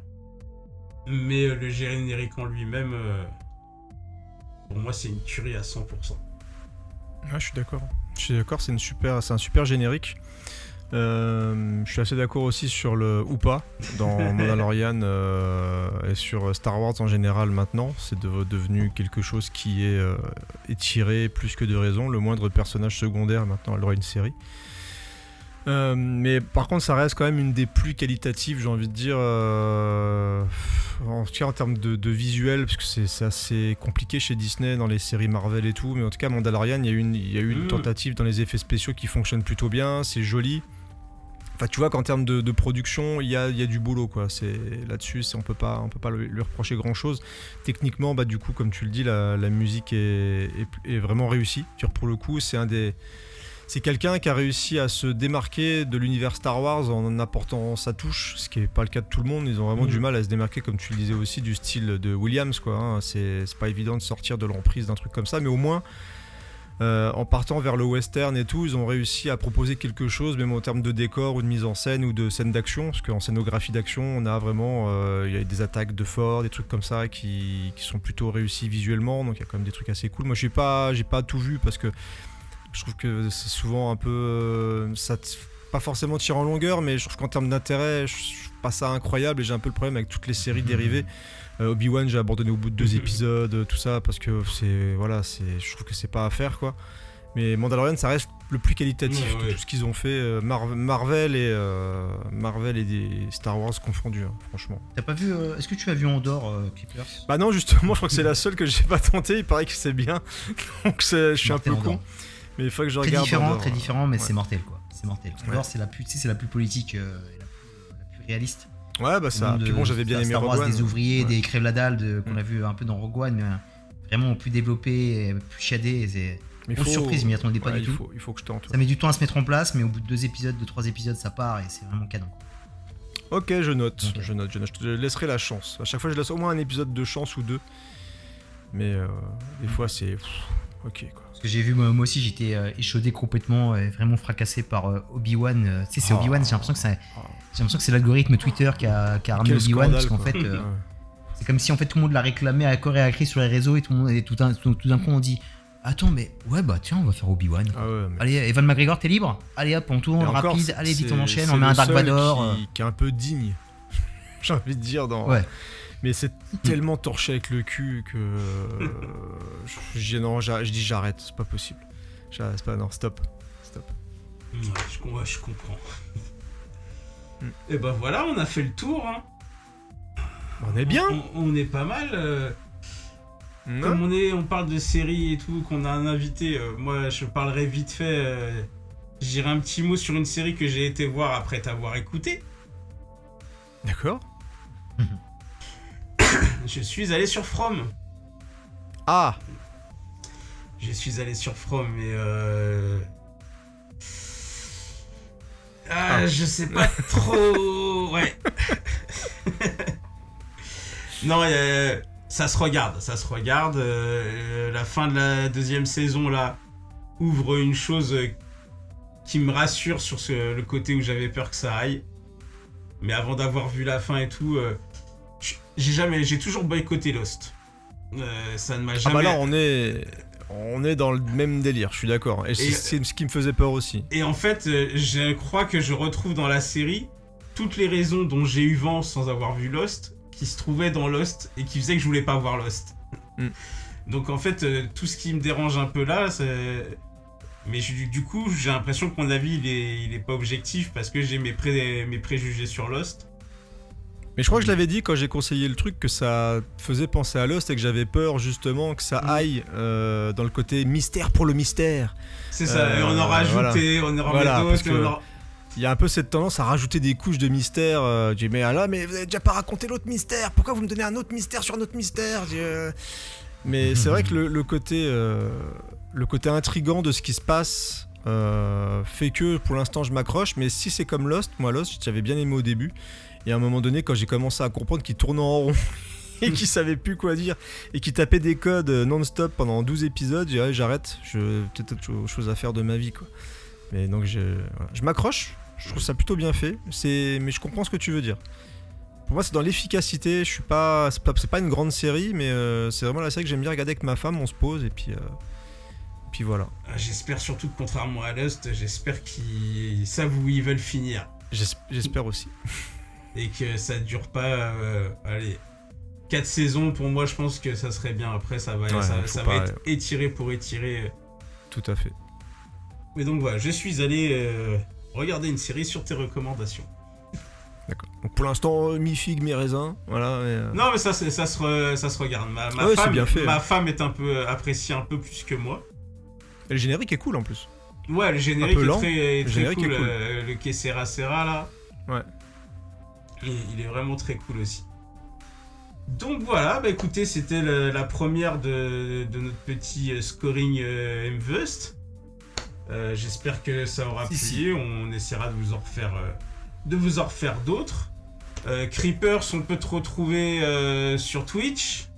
Ouf, tu fais trop de trucs là en ce moment. Donc voilà, je je suis lancé dans un sacré délire. hein. Là, l'épisode sortira mi mi mi octobre, je pense. Donc il y, a- il y a pas mal de choses. Toujours sur VHS et canapé. Ouais. Euh, ouais. VHS et canapé. À l'heure où on enregistre, vous venez d'enregistrer un, un, un do- un gros dossier là. Ouais. Sur, euh, sur, sur un mec que j'aime bien. Ouais, sur, euh, sur Freddy Krueger, effectivement. Sur la... Alors moi, j'y suis pas, c'est mes collègues qui sont, qui sont mis dessus avec un invité, avec Romain du podcast euh, Jumpscare, euh, qui, est, qui est venu. Donc il y a Nico, Rano et Rhône qui présentent plus, euh, plus Romain. Et puis on a sorti un scoring il y a pas longtemps sur les buddy movies euh, qu'on aime bien sur VHS et donc euh, tu l'as dit sur Twitch où je fais plein de trucs où je joue, je présente des émissions en direct, il y en aura de plus en plus. Moi j'aime bien faire les émissions en direct. D'ailleurs euh, Rebeu est venu avec moi faire un bon délire sur les films Yes. de bagarre. Il faudra qu'un jour on le termine mais euh, du coup des fois c'est compliqué. Mais je fais aussi maintenant un podcast sur les jeux vidéo qui vient de commencer, euh, qui s'appelle Peggy 18, où on va parler un peu comme VHS, c'est le pendant euh, jeux vidéo de VHS et Canapé, avec une nouvelle équipe où on parle de jeux de genre, donc horreur, action, bourrinage, sanglant, etc. Il y a aussi l'émission Impossible et Vidéo Club. Donc voilà, si vous, si vous voulez m'écouter, malheureusement, euh, voilà, c'est, ça fait Il beaucoup, partout, mais, euh, mais je m'amuse en ce moment. J'ai une envie de, de podcast, euh, donc des fois bah, des invitations qui font plaisir comme celle-ci. Et donc euh, j'ai envie de profiter en ce moment et de monter des trucs. Et pour l'instant, on s'amuse bien, donc je, je continue. Euh, Reveux des bois, euh, petit mot de la fin Bon, rien de spécial. Euh, ouais, si, si. euh, de- alors demain, euh, enfin, enfin, je vais pouvoir relancer YouTube parce que j'ai eu vraiment du mal avec cette rentrée qui était vraiment, vraiment très lourde et euh, pesante. Et euh, je suis pas encore sorti de l'auberge, mais là, demain, je me fais plaisir. Je repars un peu euh, sur C'est bien. les vidéos, donc euh, ça fait très longtemps. Fais-toi plaisir, mec. plaisir. Petite FAQ, je vais parler de The Creator et euh, ce que j'ai fait tout à l'heure. C'est super cool, donc je vais pouvoir euh, me relancer un petit peu là-dessus. Et d'autres projets arrivent où euh, je vais un peu changer euh, la, la phase de la chaîne, où je vais plus faire de critiques, plus de thématiques que de critiques. Et euh, ça c'est cool. Et il y a un micro qui va arriver bientôt aussi. Mais par contre, avant, j'ai fait. dans le coaching, j'ai mis de côté juste pour m'acheter une PlayStation. donc Je vais pouvoir écouter ton podcast. Ah, cool. Pouvoir m'acheter ma PlayStation 5 et je pourrai aller sur ton, euh, sur ton podcast, euh, être à jour maintenant sur les jeux un peu violents. Je vais bien me conseiller parce que je, je suis perdu sur les jeux. Je crois que c'est. La PlayStation 4. Le dernier jeu que j'ai acheté, je crois que c'est Red Dead ou. Ah non, j'étais sur Last of Us que j'ai pas fini. Voilà, D'accord. Last of Us que j'ai pas fini. Je suis très loin de ce qui se passe là, mais quand, quand j'ai vu le nouveau jeu Spider-Man, tout ça que j'avais kiffé, donc je me suis dit, allez, Play 5, C'est on va se bon faire moment, plaisir. Ouais. Il y a des belles choses qui sortent. Et on recourt rapidement, les gars. Euh, petite recours rapidement. Que en fait, je suis en train de mater un truc là sur, euh, sur Amazon. là. Délire. C'est. Attends, que je me rappelle bien du titre. C'est euh, Jury Duty. En fait, c'est une caméra cachée. C'est un mec, en fait, il a été pris pour, euh, pour être juré. Tu sais, t'es obligé de. Quand t'es quand t'es appelé pour être juré, t'es obligé d'aller. euh, Ah, j'en ai entendu euh, parler. d'aller au tribunal. Et c'est une caméra cachée entière. C'est un peu. euh, ça, en fait, euh, ça me fait penser un peu à cette magnifique série que je kiffais, ça s'appelait American Vandal, où c'était vraiment que des, des comédiens qui faisaient une sorte de télé- télé-réalité avec un fait divers. Et là, sauf que là, en fait, ils prennent un gars, le gars, pendant je sais pas combien d'épisodes, ils le mettent dans une situation où vraiment, euh, il est, euh, il est dans une affaire, quoi. Il est dans une, affaire criminelle où lui, il est jury. Et ils sont tous acteurs, dont James Marsden, euh, qui, jouait dans, qui jouait Cyclope dans X-Men. Et lui, en fait, le vrai acteur et tout qui est, qui dedans. Mais les autres, c'est tous des acteurs. Ils sont embobinés jusqu'à la fin et c'est hilarant. Vraiment, c'est une série que je, je kiffe en ce moment, Jury Duty, qui est sur Amazon. C'est un petit format super sympa. Et un autre petit format aussi que j'ai relancé un peu, que je conseille, parce que c'est- c'est passé inaperçu. Et c'est un peu la série du terre-terre, il faut absolument la mater. on vient de banlieue, il faut regarder ça absolument. Tous les bons lezards, allez mater Narvalo. Donnez de la force à, à Mathieu Longat, il mérite. Parce que vraiment, il se creuse, c'est créatif. C'est des petits courts-métrages hyper sympas. C'est un format qui est super cool, qui nous représente. Et qui va parler à tous les galériens de banlieue qu'on est. Euh, si vous mangez du bitume et de la cité, allez mater ça, c'est juste hilarant et ça nous représente bien, vraiment, vraiment. Voilà, c'était les petites recos du moment. Bah, c'est très bien. peu top. C'était très bien pour finir. Je rajouterai rien de plus parce que comme d'habitude, je ne sais pas finir les podcasts. Donc on vous dit à la prochaine. Merci à Creepers d'être venu Avec plaisir. et portez-vous bien. Peace. Ciao. Peace